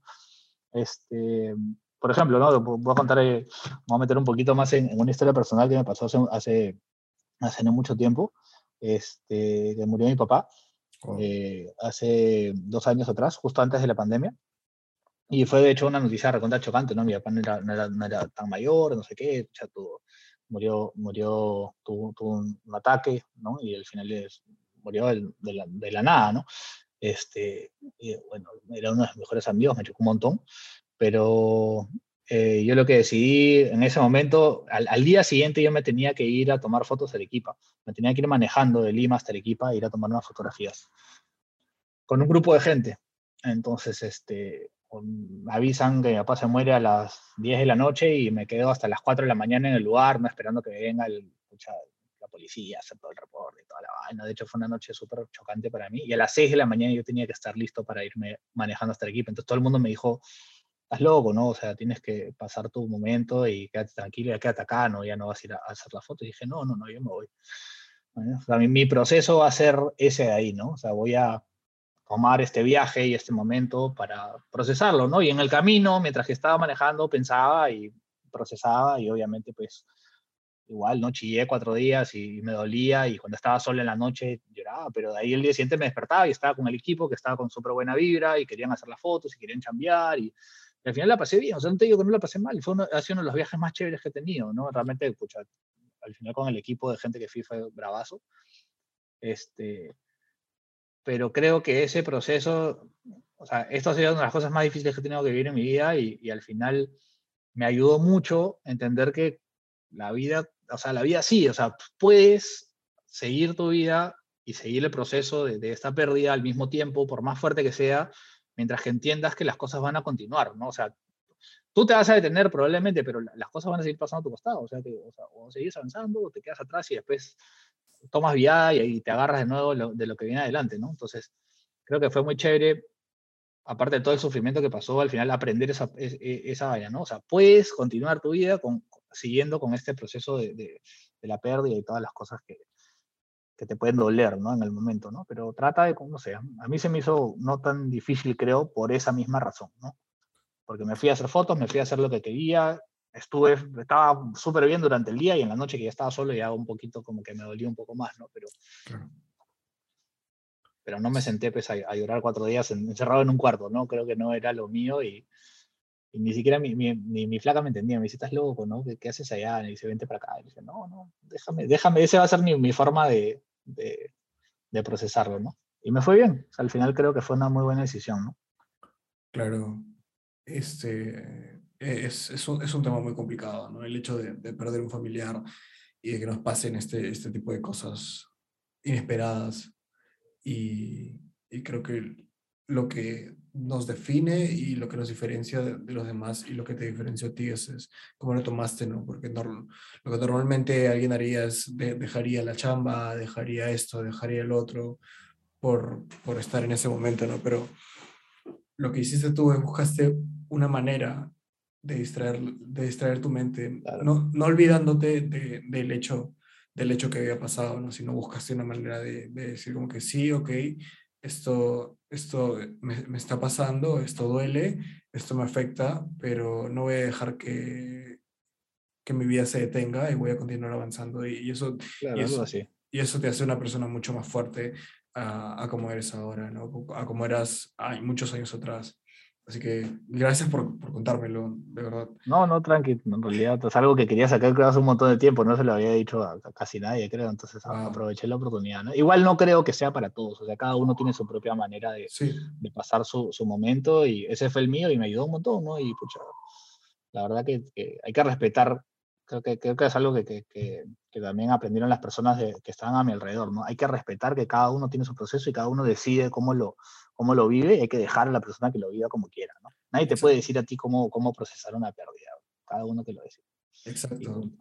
Sí, sí, sí, tienes mucha razón. Justo a veces converso con mis amigas, ¿no? Y, y distintas distintas cosas, problemas que me cuentan, todo, y yo les digo como que, ¿sabes qué? Tú, tú tienes un proceso y, y, ese proceso, tu proceso de duelo, tu proceso de desahogo, tu proceso de, de ruptura es, es, totalmente distinto al mío, es, es único en ti y tú tienes que descubrir de una u otra manera ese proceso, ¿no? A veces uno mm, se echa la, dice, ya no quiero estar triste o no debería estar triste, no debería estar enojado, no debería estar deprimido, no debería estar frustrado por esto y es como que eh, sí, no, no tiene nada de malo tener esos sentimientos, solo que no tienes que permitir que esos sentimientos te dominen y sino tú manejarlos y, y seguir avanzando, ¿no?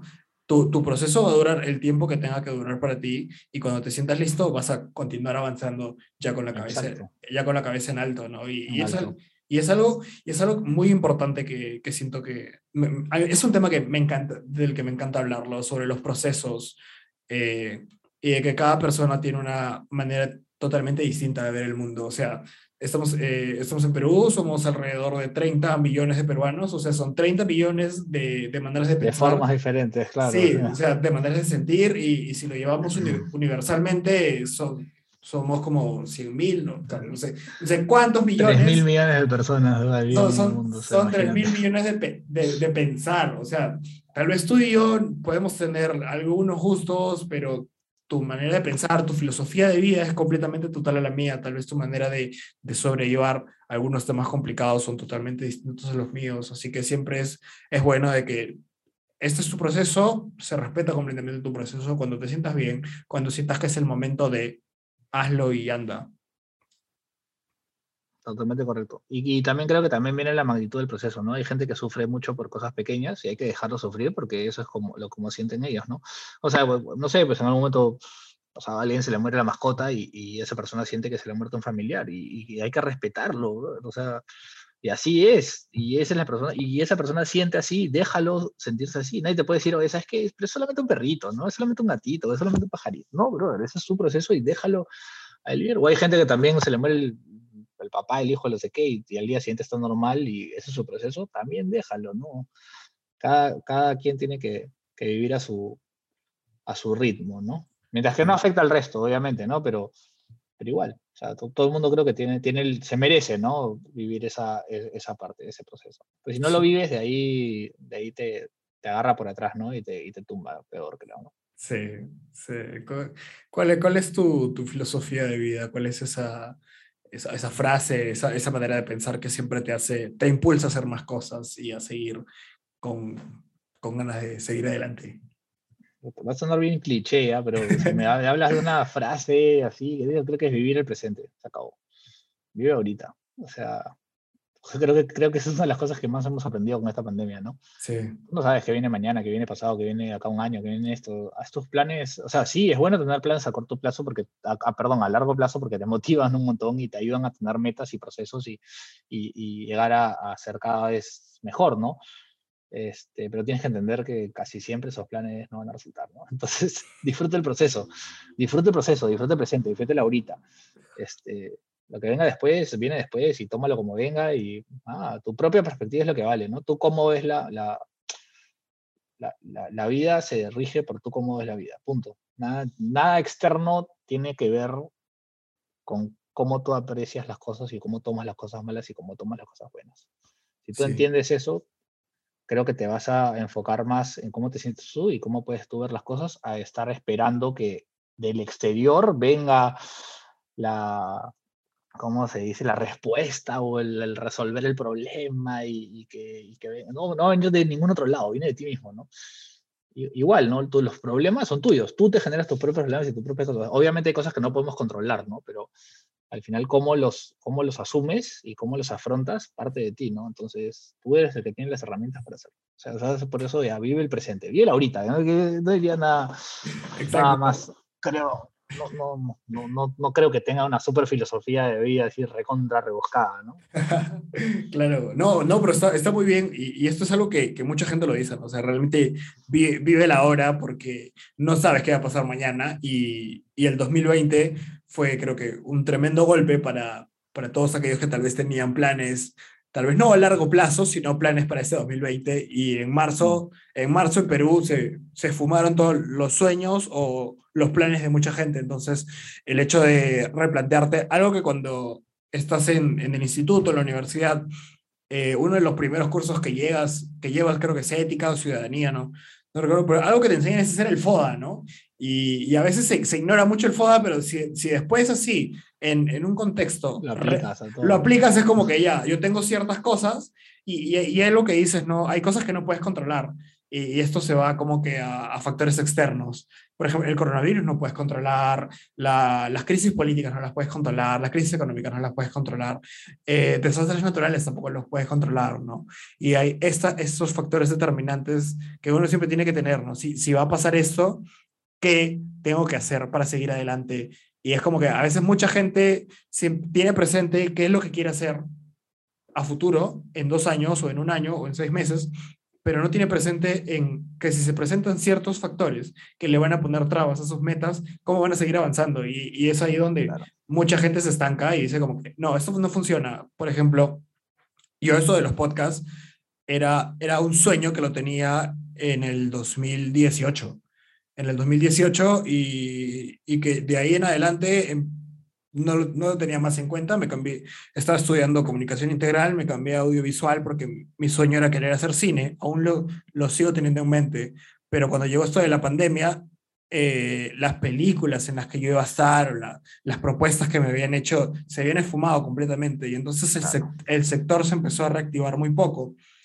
Y algo que, que, yo, que yo hice, yo creo que un amigo me, uno de mis amigos agarró y nos pusimos a conversar y en ese entonces yo soy una persona que si me dices, si has visto esto, si has leído esto, yo te digo que sí.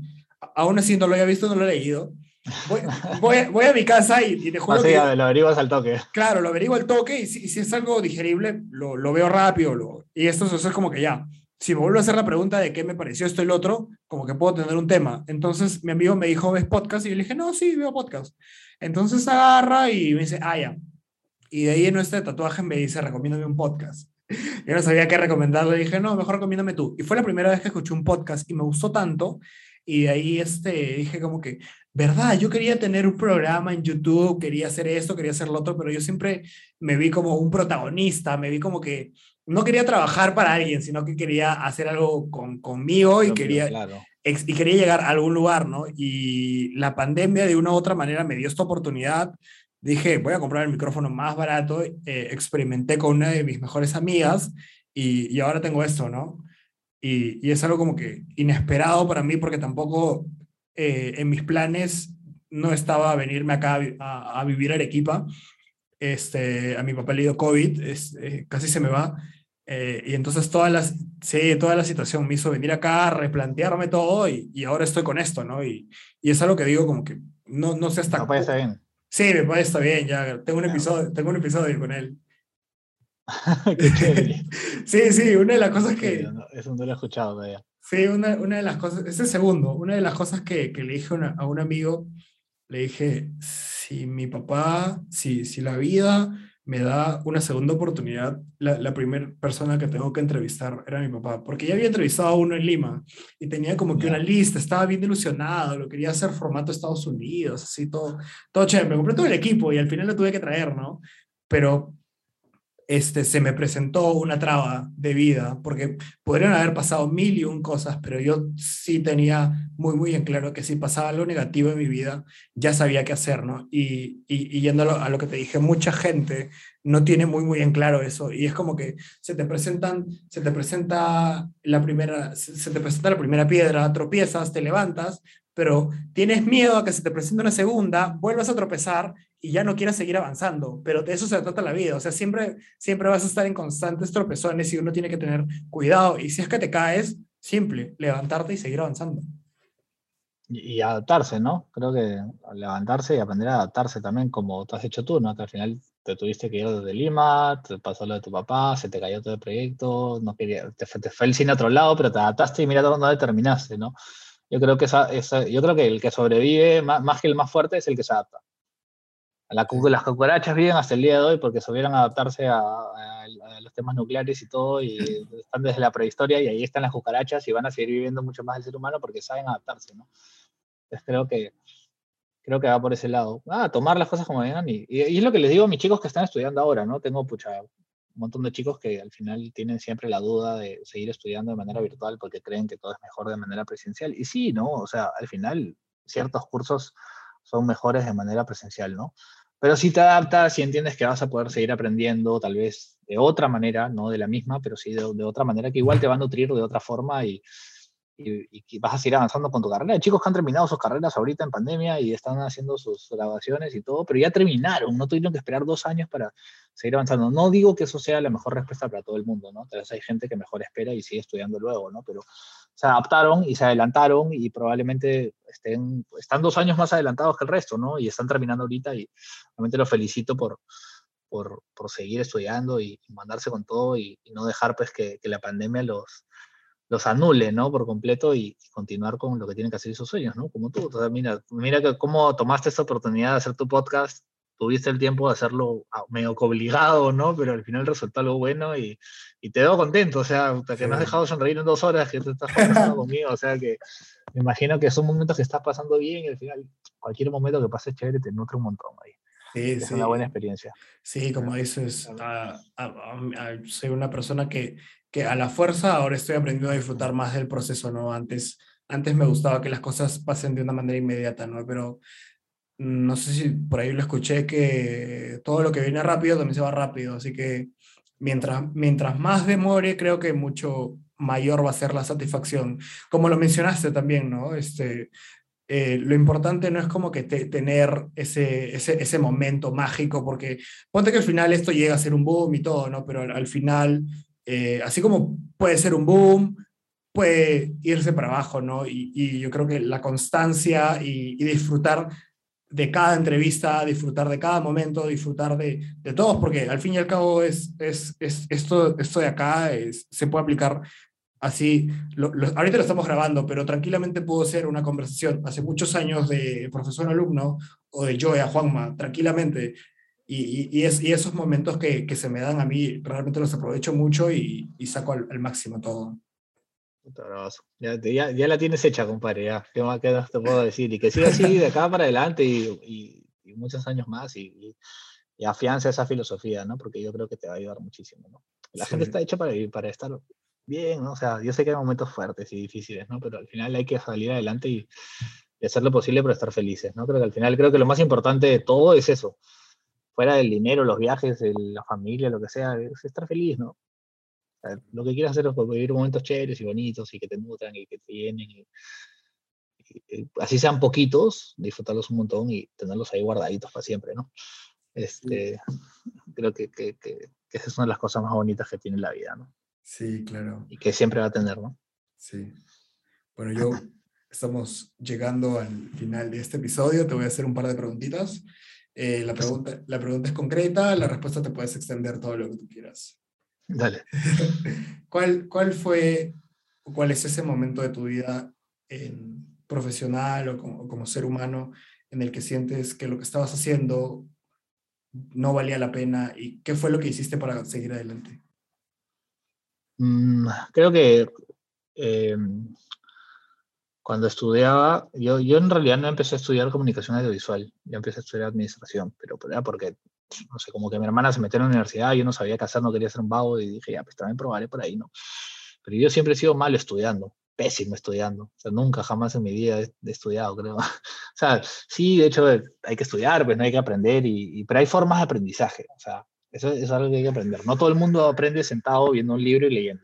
Eso es, eso es algo principal. Entonces yo aprendí que mi forma de aprendizaje no era esa mi forma de aprendizaje es completamente distinta, ¿no? Es más de experiencia, más visual, más de, más de otro tipo. Entonces, eh, creo que cuando salí de la carrera de administración eh, y me decidí por la carrera de comunicación audiovisual, que era algo que yo no pensaba estudiar para nada, o sea, al final creo que fluyó nada más y, dije, ah, pues a ver, a probar, pues a ver, a ver qué tal va, ¿no? Tuve la suerte de que mi mamá me pidió un montón y realmente le agradezco eso. Este, creo que ese proceso me, me ayudó a entender que, que, cada uno tiene su forma, no solamente de no sé, de sentirse el mejor en, en, su propio mundo. O sea, es decir, tu competencia es contigo mismo, no con nadie más, ¿no? O sea, obviamente hay competencia con el resto de gente, hay que ser el mejor, hay que esforzarse un montón, no sé qué, pero tu competencia es contigo. O sea, mientras que tú te sientas bien con lo que estás haciendo, nada más importa. Fuera, de, de que logres cosas o no logres cosas, ¿no? Pero si eso es lo que te gusta y al final lo haces bien y te gusta y siempre para ti lo disfrutas, ya ganaste. O sea, ya ganaste porque vas a, vas a hacer algo que, que, te va a nutrir y te va a llevar a, a cosas mejores, ¿no?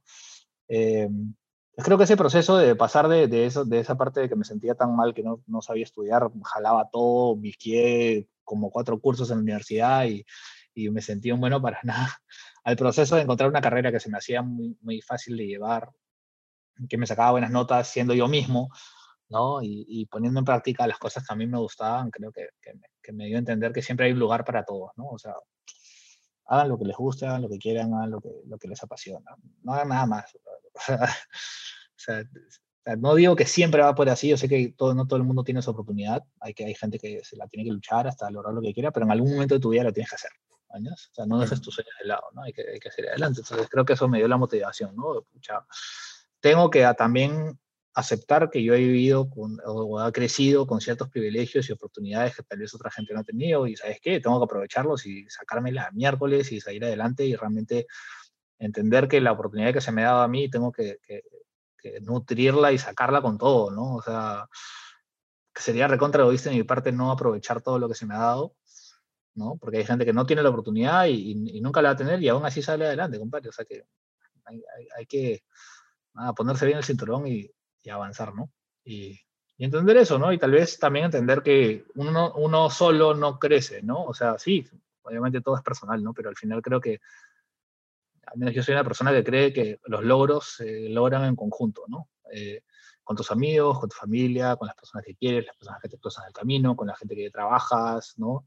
Siempre ten buena fe, siempre está de buen ánimo, siempre sé educado, siempre sé respetuoso, este, siempre da lo mejor de ti, todo lo que hagas y, y, y, motiva a la gente que, que, sea igual, ¿no? que sea lo mismo. ¿no? Yo creo que todo el mundo crece más rápido si crecemos juntos, que todos vamos a la cima, a que, a que uno esté arriba nomás y, y todo, pisoteando a todo el mundo. ¿no? Wow. Yo no soy de los que piensan así. Este, pues creo, creo que eso, eso me motiva bastante. Me he encontrado con un montón de gente que me ha ayudado eh, a motivarme y, veo un montón de gente en el mundo audiovisual que está creciendo cada vez más y, que, está creando su, sus propios espacios. Y mírate a ti, pues, tu, podcast y la gente con sus, con perfiles de Instagram y con sus cosas que te motivan. ¿no? Entonces creo que, una de las cosas más bonitas es, ver a la gente que quieres y a la gente que, está en tu mismo rubro o en tu mismo aspecto crecer un montón y, verlos felices y bien y contentos y que, que, sigan, que salgan adelante. ¿no? Creo que todo el mundo puede hacerlo de una u otra manera. Wow, creo que un mensaje. No, parte de cómo pienso, ¿no? Pero igual, no, no, no, es para todos, pero si, si alguien puede tomar algo bueno de eso, en, en buena hora, ¿no? ¿Quién o, o, o, quiénes son tus mayores ejemplos a, a, seguir? Las mejores mujeres de mi vida. Mi mamá, mi hermana y mi abuela. Sí, y mi esposa. No puedo decir que no. Y mi hija. las, las mujeres las mujeres de mi vida. Realmente creo que la mujer tiene algo demasiado especial, ¿no? como ser humano. Creo que tiene algo que no tenemos los, los hombres. Puede sonar sexista lo que estoy diciendo ya, pero creo que las mujeres tienen ciertas cualidades que uno que hay que aprender a aprender, a, aprender a, ver, que son completamente distintas. No creo que los hombres también tienen cosas buenas, increíbles y maravillosas, ¿no? Pero yo he crecido rodeado de mujeres y creo que aprendí muchísimo de ellas. Este, eh, no tienes nada que envidiarle a los hombres, todo lo contrario, ¿no? Y, este, y bueno, y que se aprende tanto de mi abuela, que, que, es una de las personas más buenas y maravillosas que conozco, como de mi hija, que tiene dos añitos y me enseña cosas todos los días, ¿no? Entonces, bueno, mi mamá es una persona maravillosa, realmente la agradezco un montón, una persona que siempre está feliz, contenta, que tiene una relación conmigo increíble y, siempre me apoya en todo lo que quiero. Y tengo a mi hermana, que es una de las personas más exitosas que conozco en mi vida y que se raja y que logra todo lo que quiere y, sale siempre adelante. Y tengo a mi esposa que me motiva todos los días para ser mejor y que es una trome también en todo lo que hace. Entonces agradezco mucho a las mujeres de mi vida. No tengo un ídolo, un personaje que, que me digas que, que, lo admiro muchísimo. Tal vez Tom York de Radiohead, me parece un capo pero no soy fanático de Batman. pero no soy fanático. O sea, que si, si voy a hablar de, de, que tengo fanatismo por alguien es por, por las mujeres que, que, me han hecho crecer en mi vida muchísimo. Y creo que, que, diría algo, algo más sobre lo que está pasando ahora con Afganistán, que es algo que he estado pensando últimamente, que, veo que todo el mundo se está preocupando mucho por lo que está sucediendo afuera. Este, y están tratando de informar y dar su apoyo por toda la situación que está pasando ahí con los talibanes. Eh, pero creo que también tenemos que enfocarnos en lo que pasa alrededor de nuestras vidas y, y si realmente queremos luchar por la igualdad y las cosas eh, feas que vemos en otros lugares, tenemos que dar el ejemplo como sociedad ¿no? y mejorar. Esta sociedad es demasiado, a mi parecer, es excesivamente machista, misógina y que la mujer tiene muy pocas oportunidades a comparación de los hombres. Obviamente no es igual que en Afganistán y en estos sitios eh, terribles, ¿no? Pero creo que lo mejor que podemos hacer aparte de estar informando, es mejorar la calidad de vida de las mujeres que tenemos a nuestro alrededor. Respetarlas, darles las mismas oportunidades, eh, dejar de, ser sexistas y cavernícolas, ¿no? Y, y, ser unos machistas de porquería, porque creo que el mejor ejemplo para el mundo es hacer que nuestra sociedad sea más igualitaria para todos. Claro, y, y, y tienes razón, el, cambio comienza por uno mismo, ¿no? A veces, A, a, veces uno, uno busca, ¿no? Tener este, ve, ve, muchos problemas en la sociedad, ¿no? Y dice como que por qué esto, que por qué el otro, y, y son por qué es, por qué es, por qué es, por qué es, y, y no se hace un autoanálisis y dice como que ya, ¿qué puedo hacer yo para, para cambiar eso? Para cambiarlo. Y, y, y como, como dicen, ¿no? O sea, los primeros cambios se dan en casa, ¿no? Cambiar o, o, o, presentar una problemática a tu familia, a tu círculo de amigos y así ir avanzando poco a poco, poco a poco. Y yo creo que así vas exterminando el problema. O sea, es, es, un, es un, tema muy serio del que tenemos eh, un alto índice de feminicidios, somos un país muy, muy machista, sexista, este, homofóbico, y, y, a, veces uno, uno dice, ¿no? Como que, ¿por qué no viene el cambio? ¿Qué, ¿Por qué esto? ¿Por qué el otro? Y si no cambiamos nosotros como personas, si no cambiamos como, como seres humanos, el, cambio nunca se va a dar por más que por más que salgamos a hacer esto, por más que salgamos a hacer lo otro, sea, es, lo que yo pienso. Así que si uno, si uno quiere cambiar el, el mundo, y, y, esto, y esto lo escuché, ¿no? Un general dijo, mira, si tú quieres cambiar tu vida, o sea, que quieres cambiar tu, tu estilo de vida, todo, comienza atendiendo tu cama todos los días, y nunca te olvides de eso. Así se dan los primeros cambios, así que eh, tú quieres cambiar eso en la sociedad, si tienes amigos hombres y, ves que tienen estos, estos, tipos de comportamientos, comienza, comienza con ellos y poco a poco ve escalando, ve escalando, ve escalando y así de, de cambias a dos amigos o haces cambiar la manera de pensar de dos, de dos personas. Entonces, esas dos personas van a seguir haciéndolo, van a seguir haciéndolo, porque se, cuando, un, cuando te das cuenta de que haces las cosas mal y ves a alguien haciendo las cosas mal y ves que tienes la oportunidad de decirle como que, oye, lo que estás haciendo no está nada bien, mira, mira todo el, problema que nos traes y es como que así poco a poco, de, escala, de chiquito en chiquito se llega grande. Así que de, de, una manera, no ignoramos lo que pasa en otros lugares, ¿no? Pero, pero tienes a veces eh, tienes mucha razón que a veces vemos problemas en otros, en otros países y es como que no, que por qué pasa esto, que por qué pasa lo otro, pero después ves tu realidad y es como que sí, tal vez no es tan extrema, pero no está tan alejado de, de lo malo, ¿no? Y es como que no, no haces nada y, y, el cambio no se da, una manera de apoyar el cambio sí es, es, es compartiendo, dando información, pero hay mil y un maneras de hacerlo también, así que Exacto todo es válido y, y el cambio comienza por uno mismo, ¿no? Y nos quedamos con eso entonces, Juan, el cambio comienza por uno mismo y, a partir de, de, ahorita, el minuto siguiente, voy a, voy a cambiar.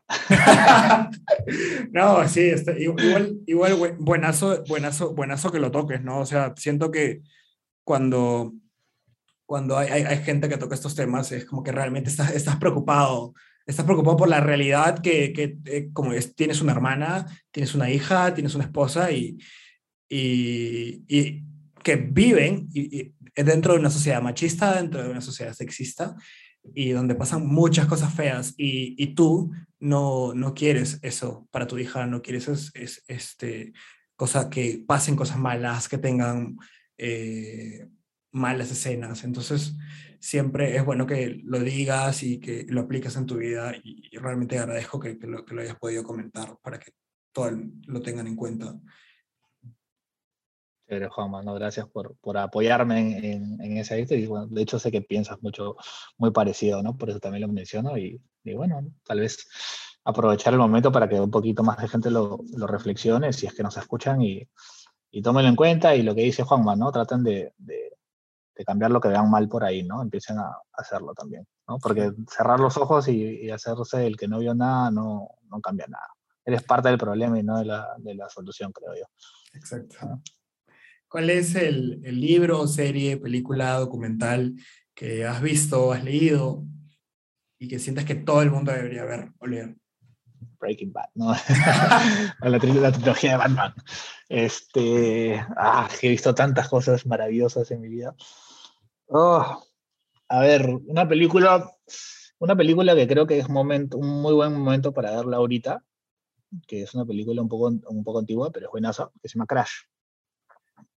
Crash. Es una película que ganaste, ganó el Oscar en, en, en los 2000. Eh, habla del racismo. Wow. Y es, es, un, es, un, drama bien power, bien bonito. Creo que es importante este, para estos momentos. Eh, y también hay, una, hay, un documental que vi hace poquito que me encantó, que tal vez a la gente le guste, que eh, no es fotografía, pero, pero sí es un documental súper bueno que se llama Life in Color, eh, que está en Netflix ahorita. Ah, sí. Increíble, increíble. Mírenlo, mírenlo porque se van a vacilar, los capítulos son cortitos, duran 20 minutos, son 6, 3, 4 capítulos así. No, de uno, no, dura, este, este, dura como una hora cada capítulo, pero son 3 capítulos creo nada más, o 2. Incre increíble. Lo que le acabo de ver hace dos días con mi hija y ha sido una de las cosas más bonitas que he visto hace mucho tiempo. O sea, a veces es bueno ver algo bonito. Mírenlo, mírenlo porque es bien bacán. Sí. ¿Tienes HBO Max? Eh, sí, justo, justo acabo de... de ya, este, terminando este, este podcast, si, si tienes tiempo, anda, mírate la, la serie documental de, de, Surf más bravaza que he visto en toda mi vida. Ah, de, sí. de la ola de 100 pies. Sí, ah, claro. ¿Ya la viste? sí, claro. Ah, la que alucinante. De Estoy esperando el, el, capítulo, no sale ahorita, sale, uh, sale, un par de días. Bueno, yo le empecé, le empecé, o sea, empecé a ver el tercer capítulo porque dije, tengo que estar motivado con, con Joe, que, que es surfer, y, pero muy buena, buenaza, muy, muy buenaza. Na, na, Nazar es, es un, un, una, un, diamante en bruto que han encontrado hace no mucho tiempo, o sea, es una ola que recién la corren hace muy poco tiempo, creo que menos de 10 años, y después tiene una formación rocosa debajo de la playa, que es, como un orillazo, ¿no? Que fue que se forma ahí, entonces es una ola de, realmente de 30 metros, ¿no? Alucinante, gigantesca, que no te, no te espera. Uh, miren ese documental, sí, buen documental también. Sí, sí. Ah, buenazo, buenazo. Y, y, algo, y algo, que, algo que me dejó impactado fue el, el momento en donde Garrett hace famosa, hace famosa a Nazari, ¿no? Porque justo ese día él no quería ir a surfear, él, él estaba muy, muy, muy, muy desmotivado. Y, y cómo es, ¿no? O sea, todo el, el escenario se... se, el se hype, claro, todo, todo, todo fue perfecto, ¿no? Le dijeron, anda, córrete esta ola, y él como que no, iba a decir que no, pero después se animó y montó la ola más grande de su vida. Y es una de las olas más grandes que se han corrido en la historia del surf hasta el día de hoy, ¿no? Sí. Es, es, no, sí. es, una, es, una, serie bien buena. O sea, no, si no te gusta el surf, igual creo que te vas a vacilar de verla. Porque sí, sí. Es, otro deporte, ¿eh? o sea, el correr ola grande es otro deporte. Sí. No, no sé. Es un riesgo máximo, increíble. No sé, yo no jamás podría correr ni loco, ¿eh? yo me cago de miedo. Me pones una ola de dos metros y medio y me, me hago la pichi, o sea, que de 30 metros, olvídate. Ah, no. Malazo. De, de, esos son monstruos de verdad. Sí, re, reales. Son 30 metros. No, no, no, no, me puedo imaginar cuán grandes 30 metros. No, mira, imagínate la, la, la fuerza de, de, una ola de 3 metros es como si te cayera un autobús escolar encima. De 3 metros, ¿ah? Esta ola tiene 10 veces más tamaño. Sí. Es una, avalancha, una avalancha completa que te da. Uf, es, es fuertísimo. No me imagino lo fuerte que debe ser correr esas olas. Sí, es un, es un buen documental para ver todo el proceso que pasan estos chicos, ¿no? Y el proceso mental, psicológico, las caídas que tienen, ¿no? Después de no tener miedo para seguir corriendo la siguiente ola, ¿no? Y todo es, es bravazo, ¿no? Y los descubrimientos que tienen y, la sensación al final. Creo que se comparte mucho la sensación de, de los logros que tienen al correr estas olas, ¿no? Estos, muchachos. Adrenalínica al 100%. Claro, y, eso es lo bueno, no, no, no se sienta tanto en, en, en, la ola y todo, sino como en cómo se siente y la sensación que te da. Eso es lo chévere, eso es lo chévere del, del documental. Y bueno, ya entrando a la, la última pregunta, de, de, todos los aprendizajes que has aprendido a lo largo de tu vida, ¿cuál es el que más tienes presente al momento de tomar decisiones o realizar alguna acción? Eh, creo que ya lo dije antes, ¿no? Este, creo que es el, tema de que todo lo malo pasa. O sea, enfócate, o sea, lo malo va a estar ahí siempre, ¿no? Enfócate en, en, lo bueno yo sé que hay veces que uno piensa que no se puede, siempre se puede de alguna u otra manera, siempre hay cosas buenas dentro de, de todo lo malo. Entonces, enfócate en eso porque eso es lo que te va a ayudar a salir adelante, ¿no? Y todos los males y todos los problemas se van a resolver. Si no te enfocas demasiado en el problema y te hundes en el problema y piensas que, ah, que no sabes y que no sé qué, se va a resolver de una u otra manera, ¿no? creo yo. Entonces, este, me quedo con la de o todo, o, o la pasas bien o aprendes. ¿no? Realmente es así. Nada Para más. mí es así. Claro. Espero que, que, que también para, para muchos aprendan a, a, ver las cosas de esa manera, ¿no? Porque al final creo que tu, tu perspectiva de vida y las cosas que haces se reflejan en la, en la gente que, con la que te cruzas y, y, toda buena acción que tú haces se convierte en una bola de nieve, ¿no? O sea, si le sonríes a la gente en la mañana, si saludas al portero de tu casa, si le bajas un cafecito, si ayudas a la señora a subir las bolsas, si ayudas a alguien a, a cruzar la calle, si le agradeces que pararon el carro para, para dejarte cruzar con una sonrisa, ¿no? O sea, no sé, acciones pequeñas que creo que al final le, le alegran un poquito la, la, vida de las demás personas, ¿no? Si ves que alguien se viste bien, díselo, si ves que alguien tiene algo, alguna característica bonita que te llama la atención, ya díselo, es chévere siempre escuchar buenas cosas y creo que, cuando te digo, las buenas acciones, así como las malas traen bolas de nieve, entonces hay que enfocarse en hacer más acciones buenas, creo que, que malas, ¿no? Nadie tiene por qué vivir tu estrés y tus malos ratos, nadie se lo merece, esos son tuyos, déjalos en ti. ¿eh? Tú, tú, dale lo mejor que puedas a, a, la gente con la que te... Y no hablo de, de, gente que conozcas, hablo de la gente que no conoces, que está alrededor tuyo, que está todo el día viviendo alrededor tuyo, que ni le haces caso. Hazle un poquito más de caso y, y dale, mándale buena vibra. todo, se re, todo se rebota de alguna sí. u otra manera. Gracias, gracias por ese aprendizaje, gracias por, por esta conversación, de verdad. Ha sido muy buena conversación donde... Encantado, Juanma. A ti. Eh, me has dejado explayarme de maneras que no había hecho mucho tiempo. O sea, no, no, gracias, gracias, en serio. Ap aprender más de fotografía, saber un poco más de surf y, y, poder conversar contigo después de muchos años de que te veía de vez en cuando en Isil, así que buenas Cuando quieras, acá estamos y espero que te vaya súper bien y lo que necesites, por favor, siempre cuenta, cuenta conmigo. De todas maneras. Que tengas una buena noche, Juanma. Cuídate muchísimo. Chao. Ya, igual yo. Gracias por llegar a esta parte del episodio. No olvides suscribirte y seguir el podcast en Spotify y YouTube. Todos los martes y viernes hay nuevo contenido disponible. ¿Eso es, eso es todo lo que tengo que decir? Ah, ¿O hay algo más por ahí? ¿No?